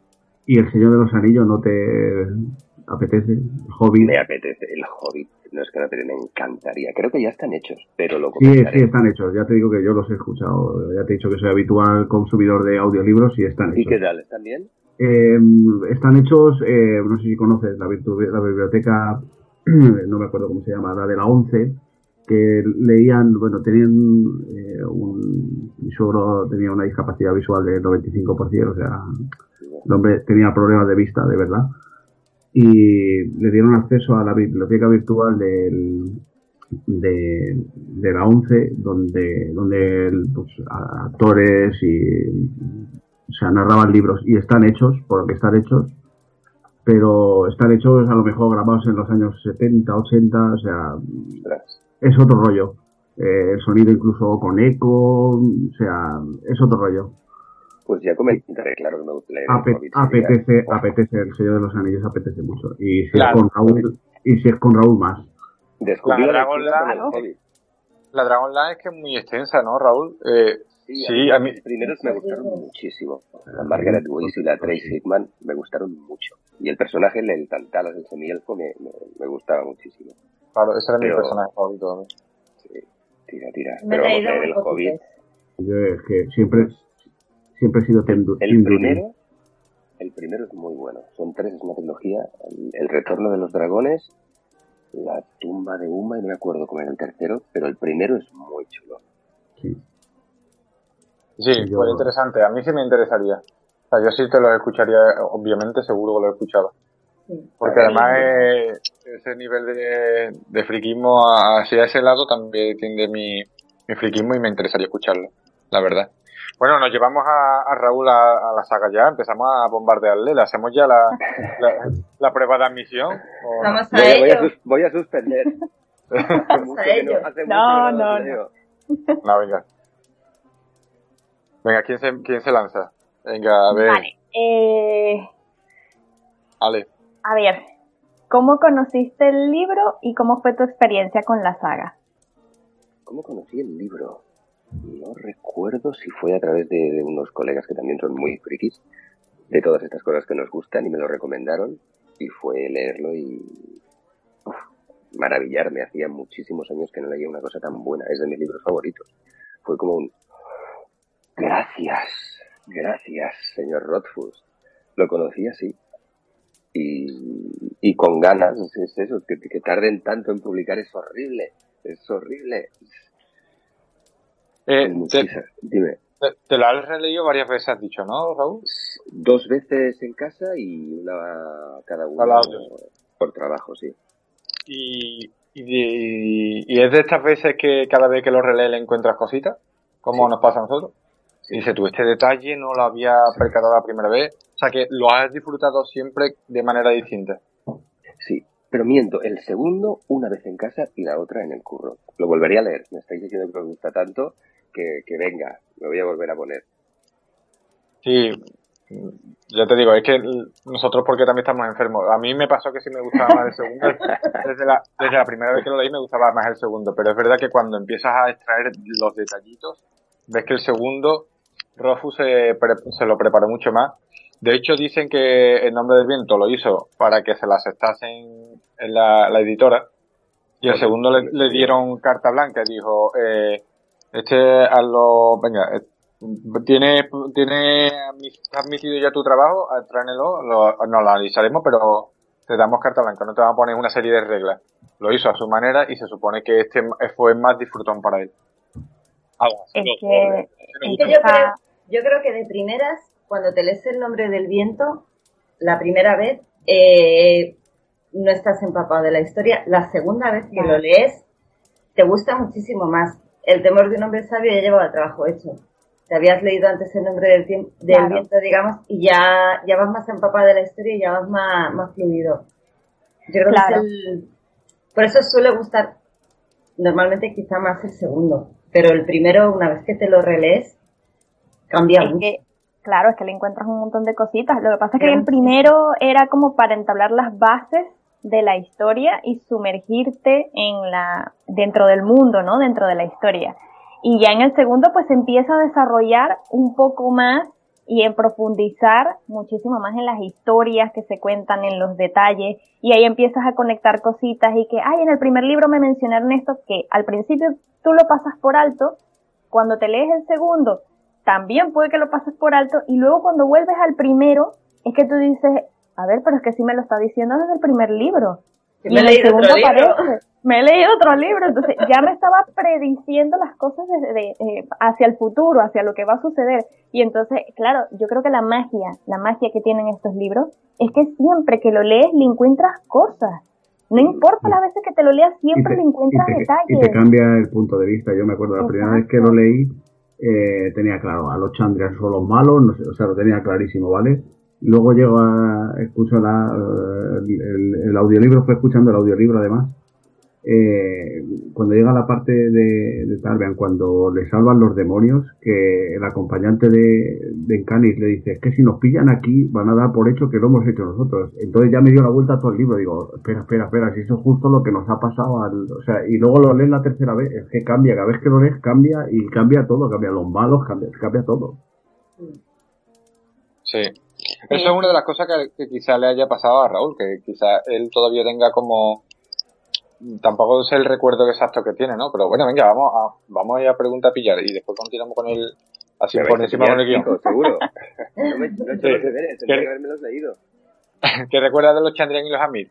¿Recuerdas algo del tema este, Chandrian Amir? Eso es muy, muy, muy intrahistoria, muy, muy historias dentro de la historia.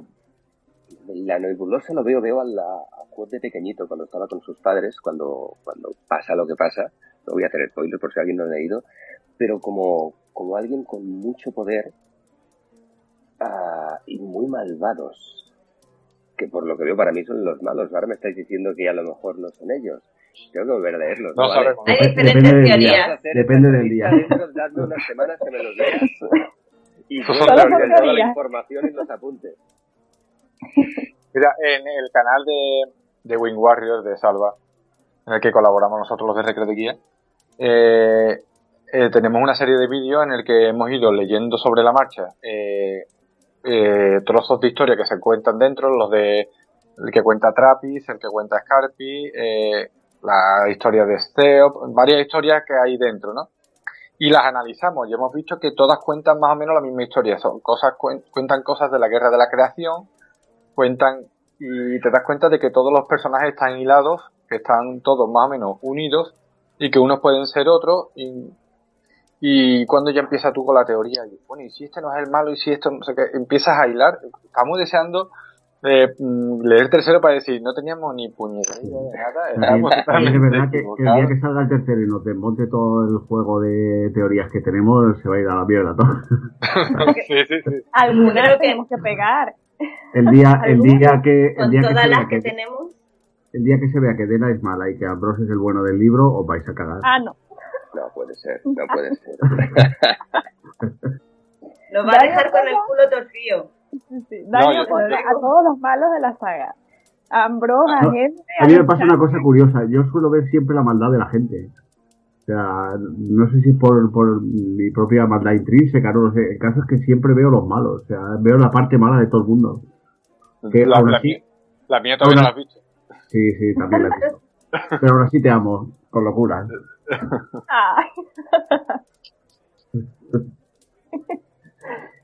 bueno, venga, vamos, venga, ya que, ya que me sigo saltándome el guion. No sé por qué, pero bueno, bueno, bueno ¿quién iba? Eh, a Dani, tú, te, tú ibas ahora.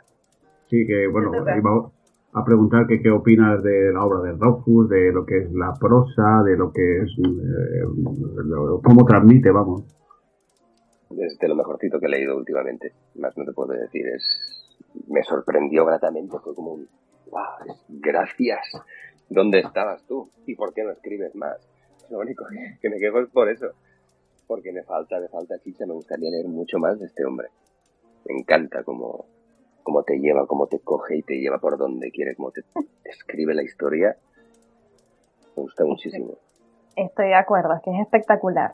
Yo he leído un montón, bueno, en mis años ¿no? de, vida, pues he leído varios, varios autores y todo, pero es que ninguno hasta ahora me ha enganchado tanto como Rothfuss por la prosa que tiene, es que es tan especial, tan exquisita, no solo por la historia, porque si te das cuenta la historia eh, tiene su profundidad, pero no deja de ser una persona que está contando su propia historia.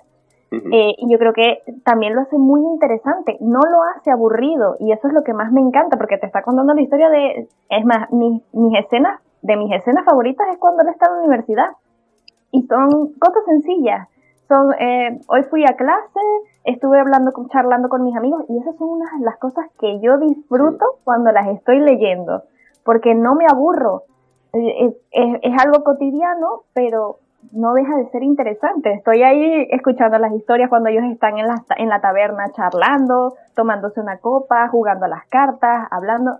Y esas partes, esas escenas tan sencillas, yo las disfruto un montón. lo, hace muy fácil de leer sin ser una, una novela simple. Es una novela compleja que tiene mucha profundidad pero que al mismo tiempo te lo hace muy fácil de leer, muy ameno. Yo creo que tiene que ser súper complicado. Que hace creíble esa, esa magia, que de otra que en otros libros sería como más, bueno, buscado, muy rebuscado, y él te lo da de una manera que, te lo crees, que te llega y dices, sí, es, no sé, como una magia científica bien explicada con lógica. Sí. Yo, eh, también me gustaría decir, eh, tú estás acostumbrado a lo mejor también a trabajar con ellos, el, eh, la traducción de Gemma Rovira es impresionante. O sea, está súper trabajada. O sea, el libro en, inglés es muy bonito, está muy bien, pero la traducción que hay al, castellano es que es buenísima también. Sí, pero para, para los de la teoría, sin desmerecer la, la traducción, pero para los de la teoría, hay veces que la traducción nos fastidia ciertas cosas e inevitablemente nos fastidia ciertas cosas y ciertos mm. detalles que con la traducción los perdemos. Eh, claro. para eso estoy yo, para, para mirarlo en inglés.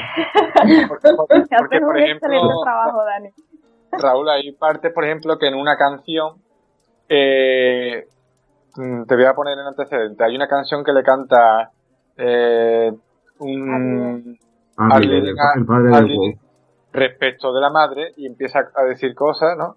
Y en inglés. Que cuando, la, cuando, la, canta lo manda a dormir debajo del carro. Básicamente la versión la versión de, dormir en el sofá.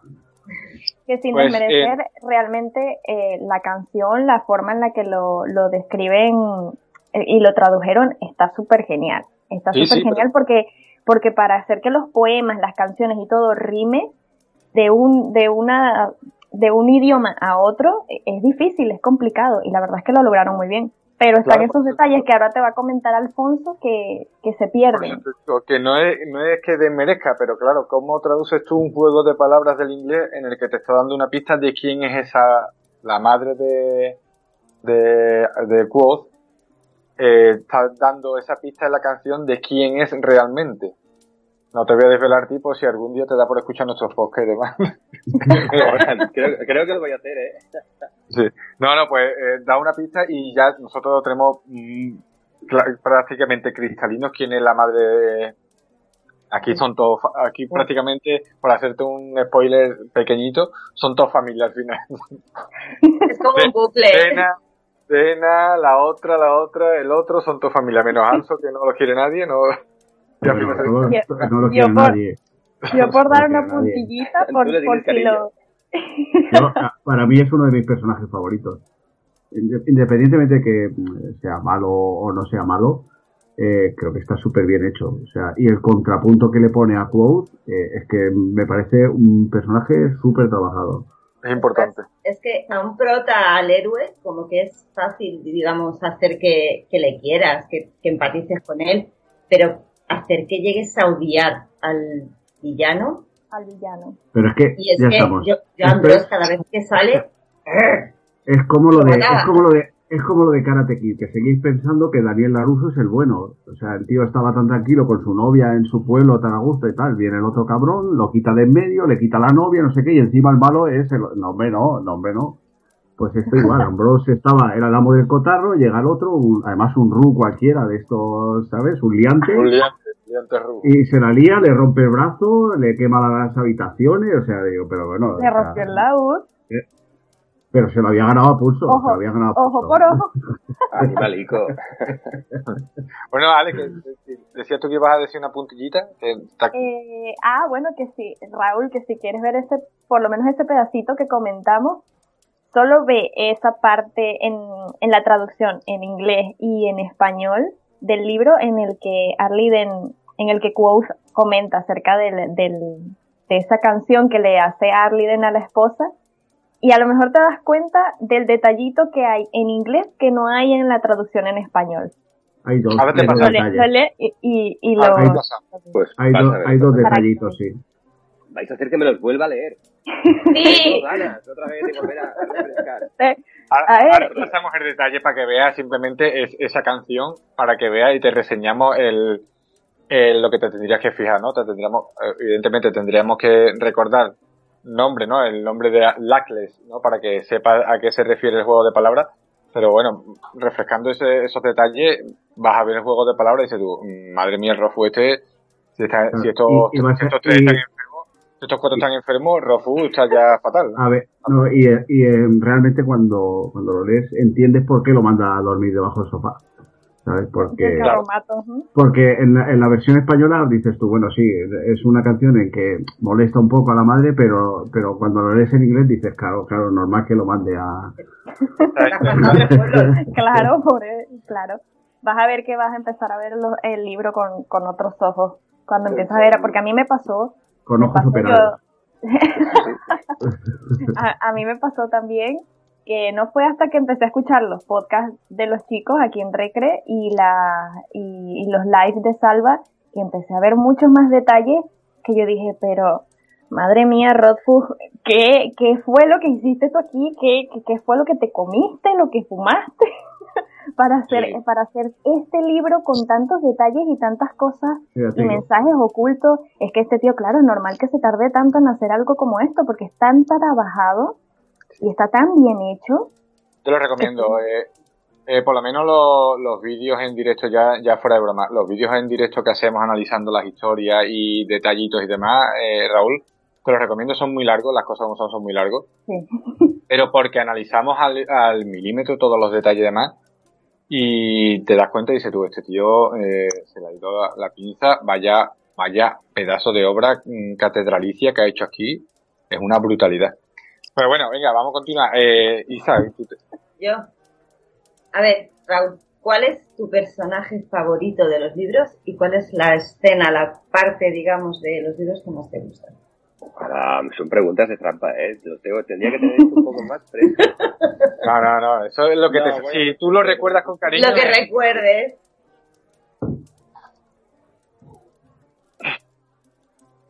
Puedes decir Dena, es tu personaje favorito, ¿eh? no pasa nada. No, eso no se puede decir. Alfonso, Caca. Hay muchos. Yo sabía que ibas a salir. Para nada. Las escenas en la posada, cuando él toca, cuando él toca el laúd y se gana el, el caramillo, me gustan muchos. Las escenas del entrenamiento, cuando me van las espadas y estas cosas, también. Ah, ostras. Lo que has comentado tú antes, sobre todo la parte de la universidad, es, es tan, como tan pura, tan sencilla, tan simple y tan bonita cuando se va con aquel profe que no me acuerdo cómo se llama, que está como un, El una cabra que que salta. Me encanta. Hay, hay mucho. Tengo que refrescarlo, en serio. Estoy ahora diciendo, hala, hala, hala. No es justo, la próxima vez lo tendré. Te, pasa recomiendo, nada, te recomiendo que escuches los audiolibros. Pues no te digo que no.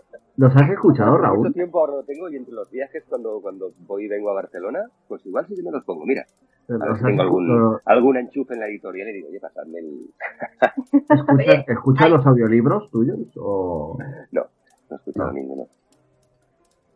Todavía. Yo- Debería. Hay una cosa que a mí me gusta mucho hacer cuando, pues cuando repasamos una parte de, de alguno de los libros para algún programa o algo, que es que me pongo el, el ebook o el libro delante y me pongo la parte esa de- del audiolibro, las dos cosas a la vez y, joder, es que como que te concentras más. Es antes, sí, sí. Lo- leer y escuchar al mismo tiempo. Sí, sí, sí. Sí, lo, lo he hecho también y, y es genial, es genial.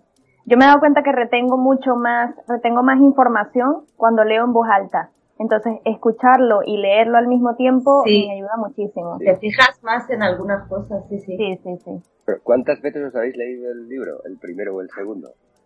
Eh, Yo creo que Leer cinco cada una, físico, libro.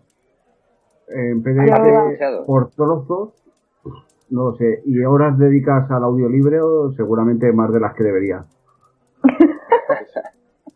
Sí, o sea, es que nosotros entre revisiones y, y Sí. tal ya es imposible calcular. Es que claro, hacemos, ay Dios mío, me lo como. Por favor. Viene a buscar, viene a buscar amor. me encanta. Pero es que bueno, claro, entre, entre el podcast. ¡ah! me lo como. Qué tierno que Qué es. igual. Por Dios. Mirad cuando le digo esto. ¿Qué hace? Normalmente hace así. Ahora no tanto. Es la luz roja. Tan lindo. Ah, sí, sí, después de la presión. Ya, bueno, eh, personaje favorito, eso que nos has dicho, ¿a cuál personaje te cargarías? Pero cargarías en el doble sentido. Primero que lo quitarías del libro, eh, toma, ya, ya llevaste Pero el bueno. beso, ya llevaste el beso. Y, o que simplemente te entran ganas de matarlo, estrangularlo, ¿y por qué Ambrose? ¿Por qué sería él? Cae, claro, igual vosotros sabéis más cosas que yo y a lo mejor no es tan malo como yo recuerdo, pero Sí, sí, hay, algo, hay algo turbio, hay algo oculto que parece que esté- hay un maltrato psicológico. ¿Por qué lo hace? ¿Lo hace para hacerle daño a ella? ¿Lo hace para hacerle daño a Quote de alguna manera? ¿Quién es? Y esto, imagínate, me están viniendo recuerdos de, hace, de algo que he leído hace mucho. Este no para ahora. ¿Qué vos tú? Ah, tendría que volverlos a leer, pero es de los personajes más odiados. La verdad es que sí. Cae muy mal. Entonces, sería el que te viene a la cabeza es Ambrose, ¿no? Eh, O te viene a la cabeza otro que tú te quitarías de en medio. Es que me vienen pocos, en serio, hace tanto que lo leí. Sí.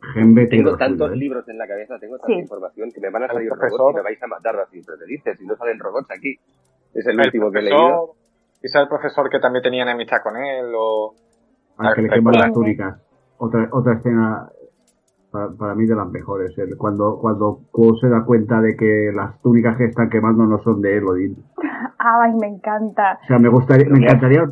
Me vais a matar, no me acuerdo. En serio, Pues- tío. No me acuerdo. es- es Llega un momento en que, en que le está preguntando a Elodin que por qué no le enseña y se lo lleva mm, detrás de él a, a la principalía donde los profesores, ¿vale? Y llegan ante una por el camino se pelean con el maestro Genme, que es un poco es primo de Ambrose, Y Cabronazo. cuando, cuando llegan ante las puertas, eh, se palpa la túnica Elodie y dice, uy, me he dejado las llaves, ¿cómo abrirías esta puerta? Y el otro coge una ganzúa, se abre, se meten dentro de las habitaciones, que el otro empieza a decir, "Joder, no me imaginaba las, las habitaciones de Elodie así, me imaginaba algo más modesto, no sé qué, esto es como muy fastuoso. muy-". Y, y de repente abre la chimenea y empieza a tirar las túnicas para adentro y yo pagaría porque Rofus eh, autorizara a alguien a hacer la cara de Quoth cuando se da cuenta de que realmente están quemando las túnicas de alguien que no es Mira, Elodie, ¿vale? Mira, es que, profe- pagaría, que yo pagaría encanta. por ver esa cara. Esta parte es buenísima. es que es buenísimo cuando te das cuenta de que y lo peor es que él no se entera, o sea, tú estás, tú estás todo el libro, pero pues, date cuenta. Y él, y él ahí, ah, vamos a ayudarte a lanzar, y de repente se queda mirando y dice, pero ¿por qué quema sus túnicas? Y, y uno detrás del libro y que, pero es que no son sus túnicas, date cuenta. Y entonces-. Es que, y, y lo, me- a mí, mira, yo me cogí, de- me, mm, pero es que me partí de risa cuando le pregunta, pero, ¿y de quién son estas habitaciones? Y le responde, del maestro Genme. Y le dice, ¿y por qué quema las túnicas de Genme? Y él odia tan campante le dice, ¿por qué lo odio? ¿Ya? Porque sí. Le dice, dice, porque me cae mal, es un gilipollas, o sea. Sí. Mira, yo de partida de risa, y yo, pero es que Quoth no sabe ni dónde se está metiendo, ni con quién está tratando. Quote es muy Todavía es muy inteligente, inocente. es muy inteligente, muy tal, pero luego es más inocente que la gente. Sí, sí, sí. Es bueno, es bueno. Ahí todavía es muy inocente. ¿Pero creéis que eran peli o no de estos libros? Eh, Tiene que tiene, hacer. Está, está mm, hecho el guion y todo para la serie, creo que la ha cogido ahora HBO. Bueno, eh, una, una precuela que cuenta la historia de los padres de Quoth. Y imagino que en función de la acogida que tenga, pues tirarán. No ha querido, hasta ahora no, yo creo que no se ha querido lanzar nadie porque lo cogió Pero eso sigue para adelante. y lo cogió. Eh, No, no creo que, parado. pero Eh, está eh, parado. no, no, Ha parado. eh, el otro día publicó una encuesta eh, Rothfuss eh, sobre quién preferíamos que cogiera eh, los derechos y eh, ganó por goleada HBO y se rumorea que es que estaba están todos interesados en comprarlo y no sabe a quién dárselo eso es un rumor claro hombre, ha miedo me da. calidad. y pero que, que yo imagino que no se ha lanzado nadie hasta ahora porque no está el tercer libro. Entonces, claro, hacerse un Juego de Tronos, la gente, la gente lo ha puesto muy a parir eh, Juego de Tronos. Yo cada vez que oigo, yo eh, respeto mucho vuestra profesión, A ver, a mí me gustó Juego de Tronos. pero cuando oigo el Ah, sicansío, final no, la última temporada no. Cuando- temporada cuando- creo que a nadie. Cuando Davos Sí, que- dice sicansíos, digo, si cojo a la torre de doblaje, le pellizco un huevo con la, con la animalico, el actor de doblaje no tiene ninguna culpa. Le ponen un guion y le dicen, pues, Pero, lo lees. pero lo lees, lo Claro. lees y dices tú, esto no tiene ningún sentido. Y es que, claro, en inglés dice sí cansíos, no, no puede vernos. O sea, ella no puede vernos. Ya, Y pero igual pensaban que era del nombre del, yo qué sé, ¿sabes? De, Se vino muy arriba. sí, Cansío, ya lo sé. Entonces, es como el, el hold the door, aguanta el portón. Ay, Martín sí, que la eso es muy complicado. Ah, Yo tengo, yo tengo mi camiseta, tengo mi camiseta de Yo Hold ahí the Door, o rompo sea, una aquí- lanza en, en, en- en favor del actor de doblaje pobrecito que, les, que tuvo que decir eso porque lo ponía en el guion y el Claro, no, él, dijo, él- él "Tienes interpretó que su papel, director". evidentemente. Es, es un, es una chanza, no es. Animalito, Que digo, que yo tengo, yo tengo mi camiseta de Keep Calm a Hold the Door. O Yo tengo, yo tengo una guantapuertas que pone hold on. Hold door. ¡Qué bueno! qué bueno está eso. Yo sé que me está pidiendo. ¿Qué quieres tú? Irse a la calle. Por la calle a comer. Que ya Eh, tengo, venga, preguntas fáciles. Habéis visto que he suspendido, estoy suspendiendo el examen de preguntas. No, no lo tengo preparado. Al menos que veáis que no lo he preparado. Una fácil. Al Una natural. fácil. ¿Prodena o antidena? ay, la pregunta del. La Dena me tira, pero... Es como tan montar el mito. complicado. Me haces montar el mito. Me haces montar el mito. A mí Dena me tira. Hay algo, hay algo ahí. A ver, cuando es tonto, hay algo. Pero... Yo, vamos a ver, Dena, aquí- de- aquí Dena los es la manzana de la discordia en este, en este Hay grupo. algo. Yo te La digo, mitad. Auri- Auri Forever. Si me das entre las dos, no hay color. Sí. Es Vale. mágico, es un ser mágico. Pero Dena, Tiene pobreta, igual necesita ahí una terapia importante esta chica, que lo sabéis Sí. que lo necesita. No, hay cosas secretas también con ella. Y todavía Hay mucho secretas que no sabemos. Ya veréis, en el tercero algo, algo nos va a Sí, desvelar. sí. No, no, algo y... y- Ahora, y- como me la haga mala, no, mala no puede, no, mala no puede ser. No te voy a spoilear, no te voy a spoilear cómo acaba. No, te iba a Perdona. decir eso. No te iba, no te iba a decir un esto final, pero bueno. Ya Pero sabéis más o menos, o creéis saber cómo puede acabar. Sí, sí, sí, No, sí. se sí. sabe, se sabe. se sabe. Absolutamente seguro. Pistas, pistas que deja rojo. Sí, sí. Sí, sí. Es horrible, Sí, no os sí. voy a decir nada, yo Te van quiero que me dejando. sorprenda el libro. No, no, no. No, Raúl, no, no. Raúl, te tienes que volver a leer los libros. Sí, eh, es- Vas a ver, te va, te va dejando ganas. pistas de... de Presta, muy presta atención, presta atención y eh, lo- los detalles están ahí. Y ahora Bueno, todo esto son teorías, ¿eh? Eh, los voy a localizar, están en cajas, toda mi, mi, mi, mi vida está en cajas, pero ya sé dónde más o menos. Vale, sí, es donde están. pero lo aún voy a así volver a leer. te va- son detallitos. Por ejemplo, el detallito clave, sin, de- sin decirte qué significa, el detallito clave es, por ejemplo, de que detrás de la posada Rodaca de Guía eh, tiene cultivada flor de celas. Mm, Y, y nada, eso Y hasta ahí puedo leer, como decía María hasta ahí puedo leer. Eso es, es horrible. Y esa es la un nivel de. Me superáis, pero vamos, tengo que darle. Brutal. Bueno, Debbie, Debbie, que coméntanos algo de Debbie, si la recuerdas, lo mismo no la recuerdas. Debbie No tiene, recuerdo, dame pistas.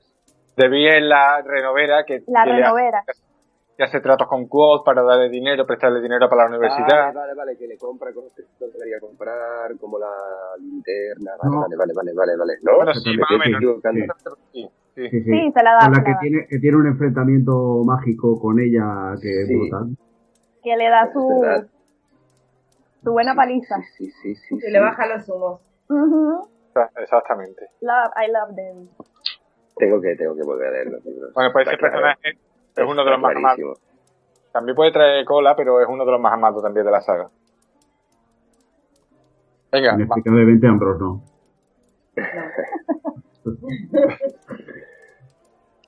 venga, Ale. Eh, a- a- ay, a mí me da curiosidad, Raúl, preguntarte, em, ¿cuánto tardaste en, al menos con, con el primero, digamos que es un poquito más cortito, pero cuánto tardaste en, o cuántas horas te llevó, cuántos días te llevó narrar el libro, por lo menos el primero?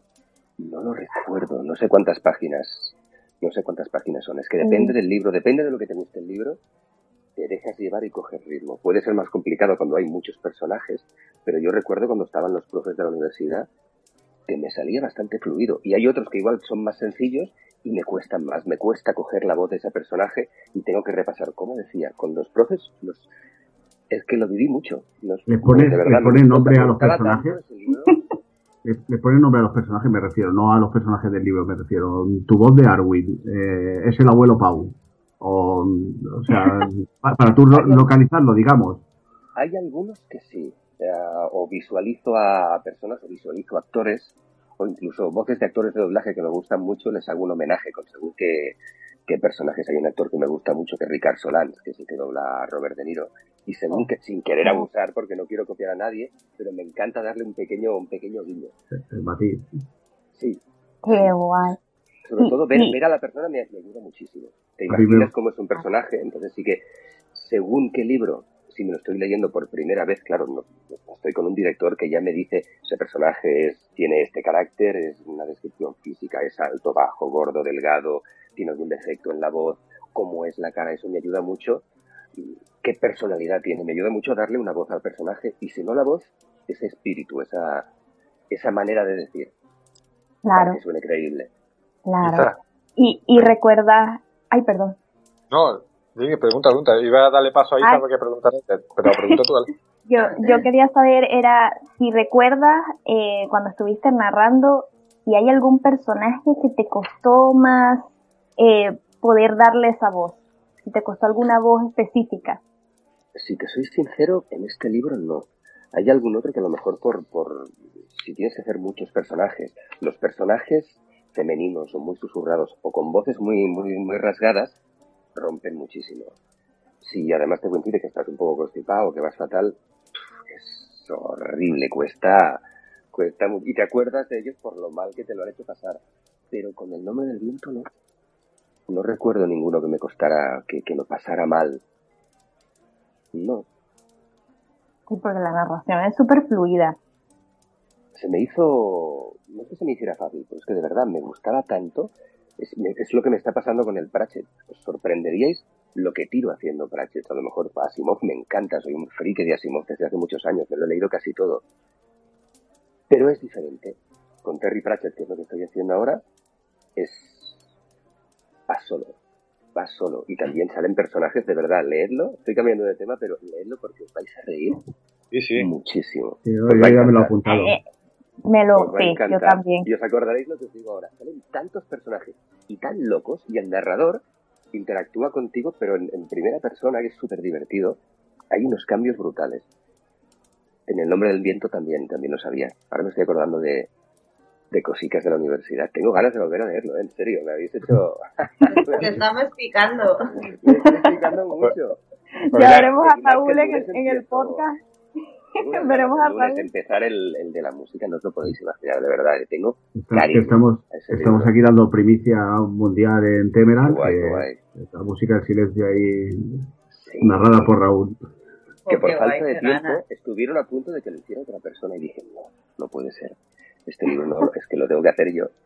Y al final, al final sí, hablé con Irene, hablé con, con Juli y para adelante. El lunes lo empezamos. Me apetece mucho, mucho, Eh, mucho. Y sí que me los voy a leer, ¿eh? me, voy a, me voy a leer otra vez los dos y me leeré con mejores ojos, nunca mejor dicho, el segundo. A ver, a ver si entro tanto como vosotros. Venga, Isaac, pregunta tú. A ver, tenemos ya eh, el nombre del viento, el temor del hombre sabio, la música del silencio que va en proyecto. ¿Para cuando el árbol del relámpago? El árbol ¿Te del relámpago. ¿Te gustaría No. leerlo? No O-. el de, es el relato de El de Bach. Bast, el relato de Bast. El del, El que te ha comentado antes. el del libro Sí, de sí. canallas. Te lo vamos a pasar, te lo voy a pasar ahora por... Te lo pasamos ahora por PDF porque ya te digo que físicamente es prácticamente imposible. Así que Pues PDF mira, para si, me, si me lo pasáis, un par de páginas o alguna más os la leo para vosotros. Pero para vosotros, que no salga de aquí. Pues, A ver qué tal sale. Qué nervioso ¿dónde está? Imagínate me gusta. Mola, mola, pásamelo que me lo leeré con... Me apetece mucho, de verdad. Creo que te va a gustar Guay, porque si, si recuerdas un poco el personaje de Bast y, y te gustaba, yo creo que este libro te va a gustar. Es más ligero que el de, Yo, que el de Audi. yo Sí. a Raúl, a Raúl lo veo muy Bast. Ese toque gamberro, ese toque gamberro, ese toque gamberro eh, le veo muy Bast. Mira que a mí el de, al de Auri no se me hizo denso. El- para mí el de Auri fue también... Lo encontré tan bonito que me llevó, me llevó solo. Se me hizo... Precioso. Sí. no pues, pues te ahora lo vas a disfrutar todavía más. Y- Es muy, es muy, muy gamberdete, muy gamberdete el libro. Sí, sí, sí. Y Y, y ahí Rothfuss juega, es cortito, sí, es cortito, te lo, te lo puedes leer en, en una tardecita Pero, o en ¿Y está, día. está editado en castellano o lo habéis conseguido? Porque yo Eh, no... sí. ¿En Eh, serio? salió en castellano en su momento, lo que pasa es que ya está descatalogado totalmente. ¿Y por qué se me Es ha que- esto? ¿Cómo puede ser? Estoy aquí esperando Rothfuss y que se me pase una cosa así. Lo que sucede es que como no salió como un libro aparte, sino que dentro de una antología, o sea, dentro de, de- de un tocho de libro con otras historias, pues no fue, digamos, no sé si no fue muy popular o no salió mucho, no se publicó mucho, porque es que está descatalogado, no, no he tratado de encontrar en nada. Está difícil ¿Sabéis conseguir. en qué editorial salió? Y- Eh, yo te lo miro. no- Ay, que no lo tengo aquí. ¿Era random también? tú lo, ay, tú lo tienes, Isa, ¿verdad? Yo lo tengo, pero espera, que voy a mirarlo. Espera un momento. Pues si es random, ahí tiramos de Raúl a ver si nos pueden conseguir unos ejemplares. Llamo para que lo vuelvan a editar, por favor. No, es... Ay, es- y si pueden hacer el audiolibro de ese relato, que es cortito, y es más corto que la música del silencio, creo que trae tres capítulos. el y- Le Convert. Y, ay, mira, aquí lo tiene Isa. Qué Mira. bueno. Es ese. Le Convert. Le Convert. Sube un poquito, sube un poquito más para arriba, que se vea. Eh, primera edición, vale. no- a ver si ves quién lo editó. No, ¿La editora cuál es? Lenconver, Le Convert. editado por José R. Martin y Gardner Dostoevsky. ¿Cuál es mi pronunciación? ¿Se ve? Sí. Sí. perfecto. Eh, pues, Ay, yo pues lo nada. quiero. Yo, yo el inglés no nos llevamos muy Yo bien. también. No, en Kindle, en Kindle sí está, lo que no está es en físico. Sí, en físico no. En Kindle, en Amazon, por ejemplo, en Kindle sí lo tienen. Apetece leer en físico también. Yo trabajo con, con iPad, pero me gusta leer aunque me deje el brazo con... Pues este es un tochaco. Ya Pues-. El, el, el, eh, los, los libros de la saga son lo que yo llamo un rompemuñecas. Sí. El tercero dicen que va a ser un pelín más corto que el, que el segundo. A todos nos bloquea la cabeza diciendo cómo Ay, vas a hacer todas las tramas abiertas. Es que no, no lo va a hacer. Tiene mucha tela, ¿eh? Este es otro de los dilemas, Raúl, porque siempre decimos de que cómo va a cerrar todas las tramas que tiene abiertas en un solo libro. Hay quien dice de que dejará cosas abiertas, igual que hizo, o, o la, resum- la resumirá súper fácil, como, como hizo incluso eh, Tolkien con algunas de sus partes. Otros dicen de que esto es una pequeña introducción a lo que sería una saga con o una continuación con otros, otra serie de libros. Ahora va a contar los tres días de la vida de Quoth y después van a pasar cosas en el presente, que es lo que está narrando ahora mismo Code.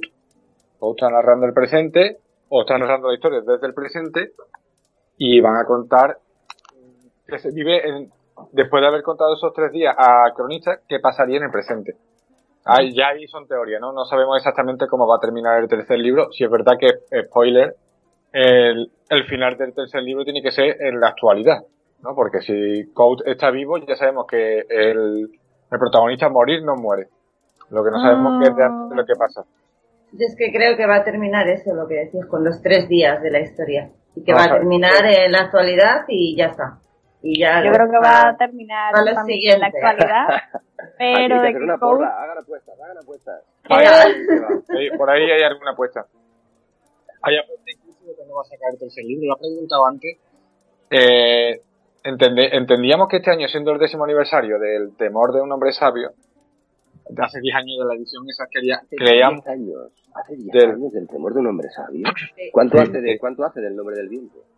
Pues es 2006 creo, ¿no? 2007. si fueron 6, No, no es justo, ¿eh? Me voy a enfadar con Rothfuss. No lo voy a leer ahora porque tardar tanto. 2007. Vale, esa pregunta también estaba por ahí. Si, to- si Esa, esa frustración la hemos tenido todos, Raúl. si siente la misma gana de matar a Me voy a su, me voy a su casa y le veo el felpudo por, por cabrón. Lo mismo pasó con, con, con Con Martin. con Juego de Tronos, que yo lo leí desde el primer, lo leí antes de que se editara. Tenía una novia con la que salía, su hermana trabajaba en la editorial, me pasó una copia y fue como... ¡ah! Y así nos quedamos. Dices, por favor, acábalos tú. Me encanta la serie, me gustó mucho. Es horrible. Que te guste algo y que te dejen tantos años esperando. Esperando. Por favor. Pero Esa bueno, es lo que hay. está muy chula por ahí. Así podéis hacer estos podcasts, esos podcasts que hacéis, estas reuniones, para ver, que a ver qué sacáis, venga, a ver qué podemos.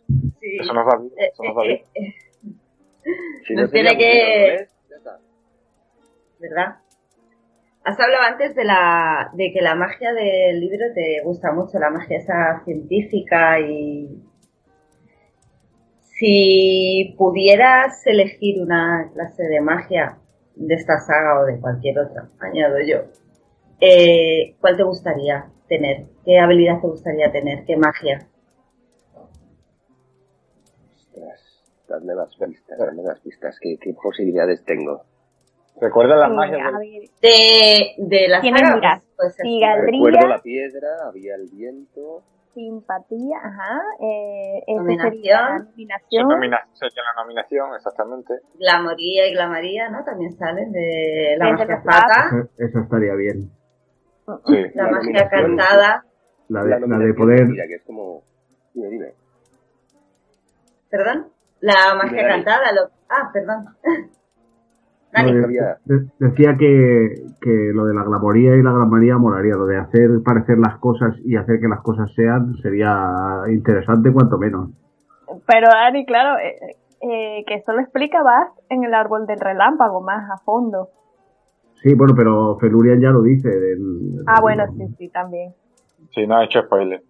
Eh, bueno, eh, ya te me tengo que leer un poco. 10 veces cada libro. Bueno. vamos. en este caso, para mí creo que la magia ideal para Raúl sería la nominación con ese eh, esa, esa fuerza, esa poder de la fuerza voz. Que tiene es, es Elodin, ¿no? Cuando dice que Elodin llena las habitaciones con su voz donde está, ¿no?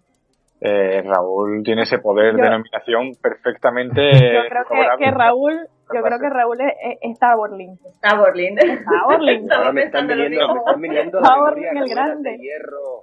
Espérate, espérate, yo he dicho ala. Elodie Tabolín, Elodie Tabolín, espérate que... bueno.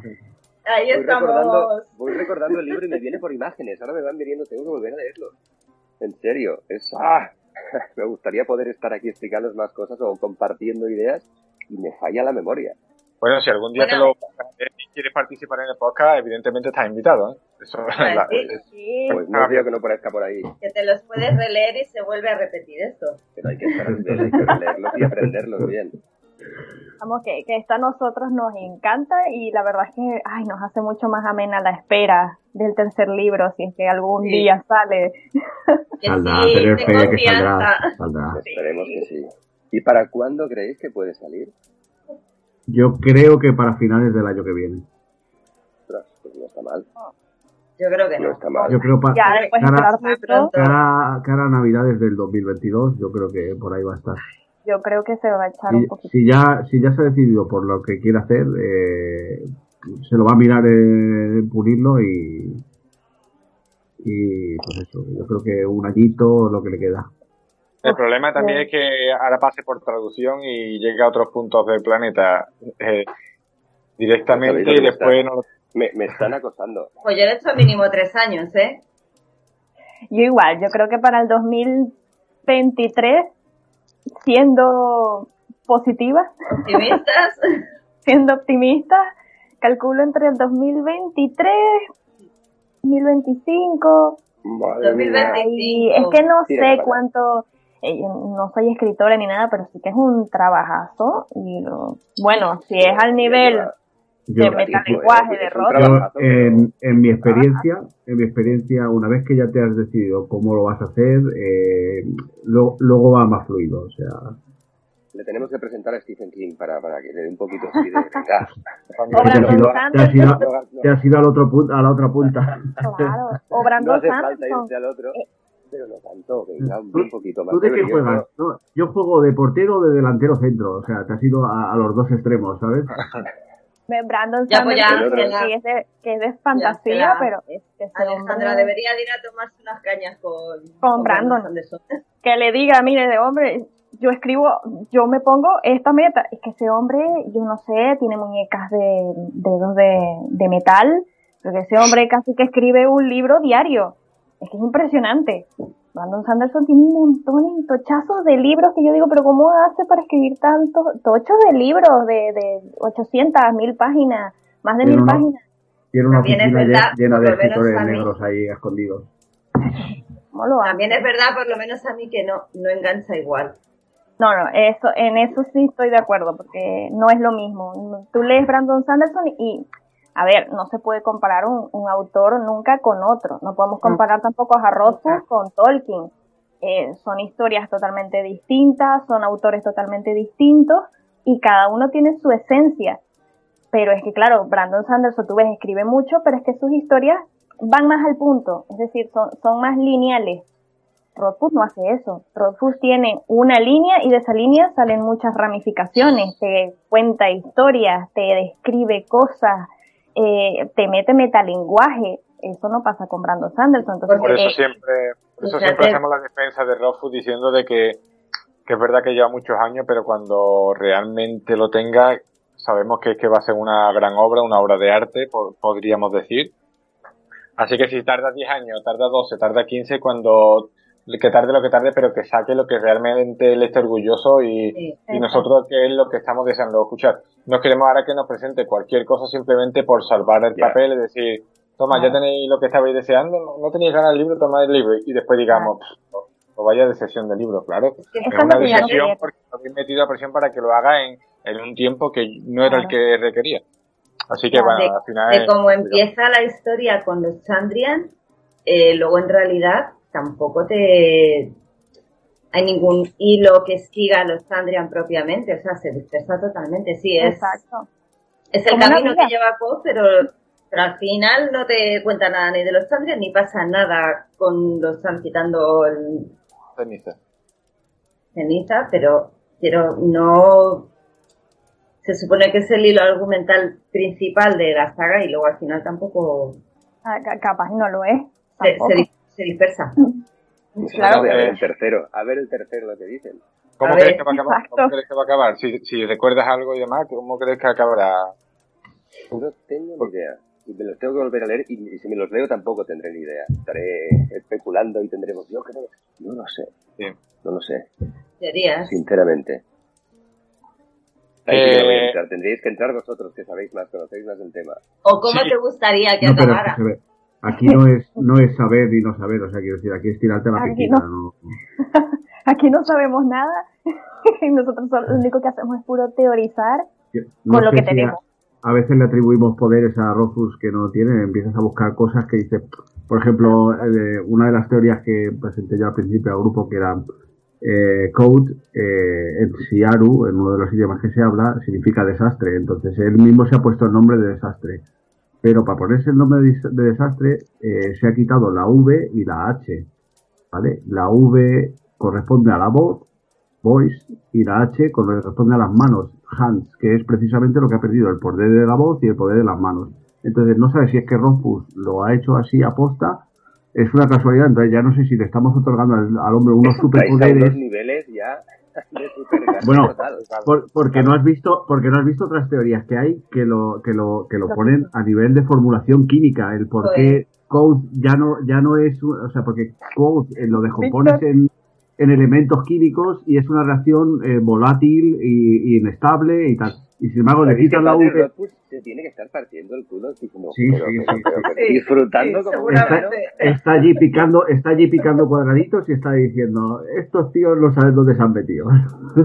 ahora van a ver Bueno, Bueno, el- por- eh, vamos a ir liquidando la, la- la entrevista, ¿vale? Que el, que el compañero Raúl decía que tenía prisa sobre las 12 por ahí, se tenía que marchar. Así que eh, ir diciendo la- las que se ocurra, no os dejéis nada en el tintero. Y, y de- de- dejémosle marchar, que el pobre demasiado ha hecho con, con, La- con la este, este gran... tendré los libros bien leídos no me pillaréis o no Vale, vale, vale. Bueno, pues Pillarme, entonces vamos me a... pillaréis siempre este, vuestro nivel es enorme Vamos, pero hoy te vas a llevar un precio alto de la matrícula porque el examen ha estado regular, ¿eh? Menos tres talentos no va a ser. No, no, no, no. Venga, ¿alguna preguntilla más que, que tengáis por ahí antes de que lo dejemos marchar? Yo pues más o menos ya nos he hablado de, de, de autores de fantasía. Yo tenía aquí apuntada, si eres lector de fantasía, que obviamente ya nos has dicho que sí, y cuáles son tus autores favoritos. Leído unas cosas que habéis leído. Bueno, no veo que vosotros chicos os acordáis de lo que leéis. Yo he leído muchas cosas que, que no recuerdo desde, ya te digo, las Dragon, las, la Margaret Weiss, la Trace Hickman, Ursula K. No lo sé.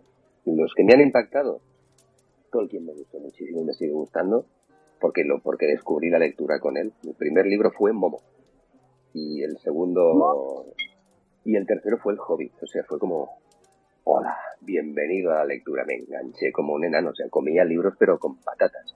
Eh, me leer llamaban a comer, me llamaban a cenar y no iba. Y me quedaba, sí, sí, ya voy, ya voy. Yo qué sé, a un poco me pasó, igual lo leería ahora y no sé si me gustaría tanto, un autor que se llama Tim Powers, Las puertas de Anubis, me encantó, me gustó muchísimo.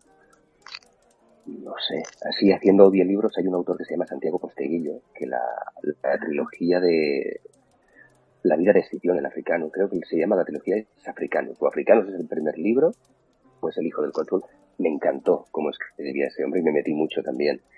Así en fantasía, yo me quedaría con Rothfuss y con Pratchett. Si me voy a escoger, yo metería ahí un pedestal Tolkien, el, el- el padre, Rothfuss, pero es que Pratchett tenéis que leerlo porque es tan divertido, se le va tanto la olla que se te, se te pasa, de verdad, es, es, es Vale, es ah. muy divertido. Necesito que después por, por privado, bueno, privado si lo quieras aquí, que nos recomiende algún título en concreto para empezar con él. Yo voy, y si no, voy a tirar por tus audiolibros. Esa era, esa era la pregunta, la Mira, pregunta que yo tenía. empecé, yo empecé con Pratchett con algo que no. Pratchett es muy conocido por el- la saga del mundo disco, que es una ira de olla enorme, o sea, sobre en el espacio, sobre cuatro, sobre una tor ¿cómo Espérate, sobre una tortuga que se llama Granatuin, una tortuga inmensa, viajan cuatro elefantes, y sobre estos cuatro elefantes descansa el mundo disco. Ya empiezas por ahí y dices, perdona, se le va la olla muchísimo. La saga del mundo disco es genial, hay unos personajes, es que son, está Cohen el bárbaro, Temeas con Cohen el bárbaro, es buenísimo. Y ahora estoy, bueno, no digo nada porque igual no lo digo, Yo no empecé con la saga del mundo disco, con Pratchett. Yo empecé con una, una trilogía que era El éxodo de los gnomos. Y lo encontré tan bonito, pero tan bien escrito y tan chulo. Es una historia que te sorprende además muchísimo. Si podéis empezar por el éxito de los, por el éxodo de los gnomos, empezad por ahí. Si empezáis por la saga del mundo disco, ya vais a, a tiro pico. Tiene muchos libros y muy divertidos. a ver, a ver si. Yo ya me lo he apuntado, ¿eh? Yo, yo igual, no me lo voy a apuntar. Ahí la, lista interminable. no son muy largos, del mundo disco los dos primeros son El color de la magia y La luz fantástica. Y están muy bien. Está muy bien. Qué guay. Antes habías comentado acerca de Momo y yo también leí Momo y a mí me parece un libro precioso. Precioso, de verdad. Eh, sí que es verdad que cuando yo lo leí estaba súper jovencito, estaba en el cole. Yo también y, y al principio se me hizo como pesado porque no lo, no lo comprendía, pero ahora repasando partes de la historia, la verdad es que te habla un montón de cosas, muy al estilo así también eh, de Rothfuss, que, que te mete metalenguaje y, y te habla mucho de la depresión, es que uno no se da cuenta cuando es niño hasta que después lo vuelves a releer, lo mismo que el principito, lees el principito de niño y es una historia para niños, un cuento, pero cuando empiezas, cuando ya lo lees a, medida que vas creciendo, a medida de que vas, vas adquiriendo más experiencia y tienes más edad, la historia te cambia. La historia te cambia completamente y es otra, es otra cosa. Entonces es algo que tengo que releer. Momo lo tengo que volver a releer porque sí recuerdo que, que hablaba temas muy serios, pero como un cuento para niños y que uno no se da cuenta hasta que crece. Es igual que el alquimista también le pasa algo parecido. El alquimista de, de Coelho también cuenta una historia bastante interesante, ¿no? Una introspectiva y demás. Y, cuando lo lees la primera vez, vale, pero cuando empiezas a intentar sacar el sentido real de la historia, dices tú, mm, madre mía, qué interesante este libro. Después Coelho lo, lo pone en verde porque dicen que copia, que no es un estilo muy... lo que sea, pero ese, ese libro a mí me encantó la verdad. también. ¿Algo más, chicos? Nada, yo simplemente quería ver si le podía dar un pequeño consejito a la gente que tiene ilusión por, por hacer audiolibros, eh, eh, eh, dedicarse un poco al tema de doblaje y demás. aprovechar que tenemos aquí una persona que tiene mucha experiencia y que lo hace muy bien. Y eso, Raúl y, o sea, Alfonso, yo sé que que, le gustaría intentar hacer lecturas y tal más fluido, no sé, un pequeño consejito.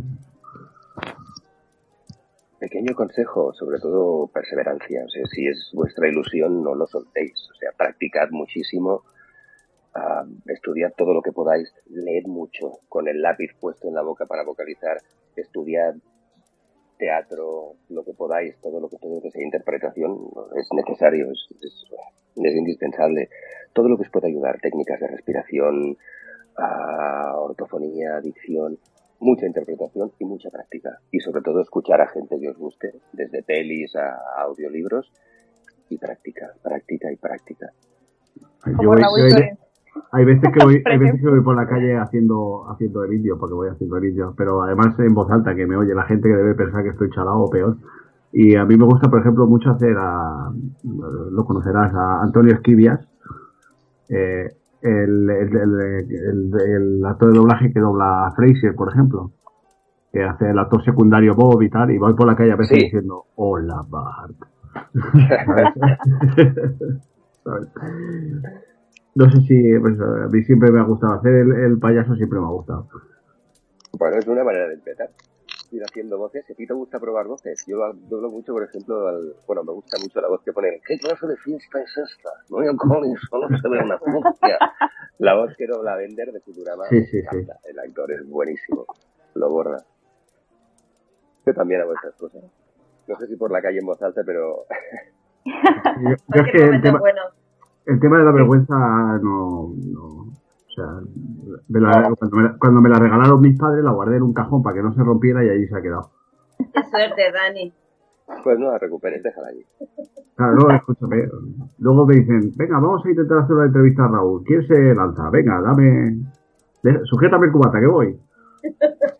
Al final hemos perdido lo, lo de la luz roja que al principio ha cohibido un poco antes de empezar, que estábamos más como, más, como, como estamos ahora. Después se te olvidemos, yo estoy muy a gusto, os lo digo de verdad. Me vais a hacer que, va, que vuelva a leer, me vais a que vuelva a leer los dos libros, Pues el te tercero ya el lunes, esperamos. pero con ganas. Y si Te me pasáis hacer- este otro, lo leo y... Míralo, es que no para, el tío está... ¿Pero qué quiere? Te vamos a pasar. eh, Te Ya vamos te a esperar el a que- ya lo veo, qué chulo. ¡Ay, qué grande está! Enorme. Te vamos a pasar los- los, los libros, te vamos a esperar que te leas y te vamos a esperar para una nueva entrevista y tenemos que eh, ya ya para intentar cerrar que, que nos pidió que era sobre las cosas que tenía cosas que hacer. Que, Ya no sé si entrevista o participación, que estaré cuando Es- tenga un poquito ya el tema el tema leído, Sí. que pueda opinar yo también, porque si no, Sí, sí, me vais a dar tiempo. Bienvenido. no Forma- formato el que tú quieras. toma. Como tú quieras, Raúl, pero en serio, eh, agradecerte muchísimo la, la, la charla con nosotros, porque no me gusta llamarle entrevista, porque al final es una charla entre amigos.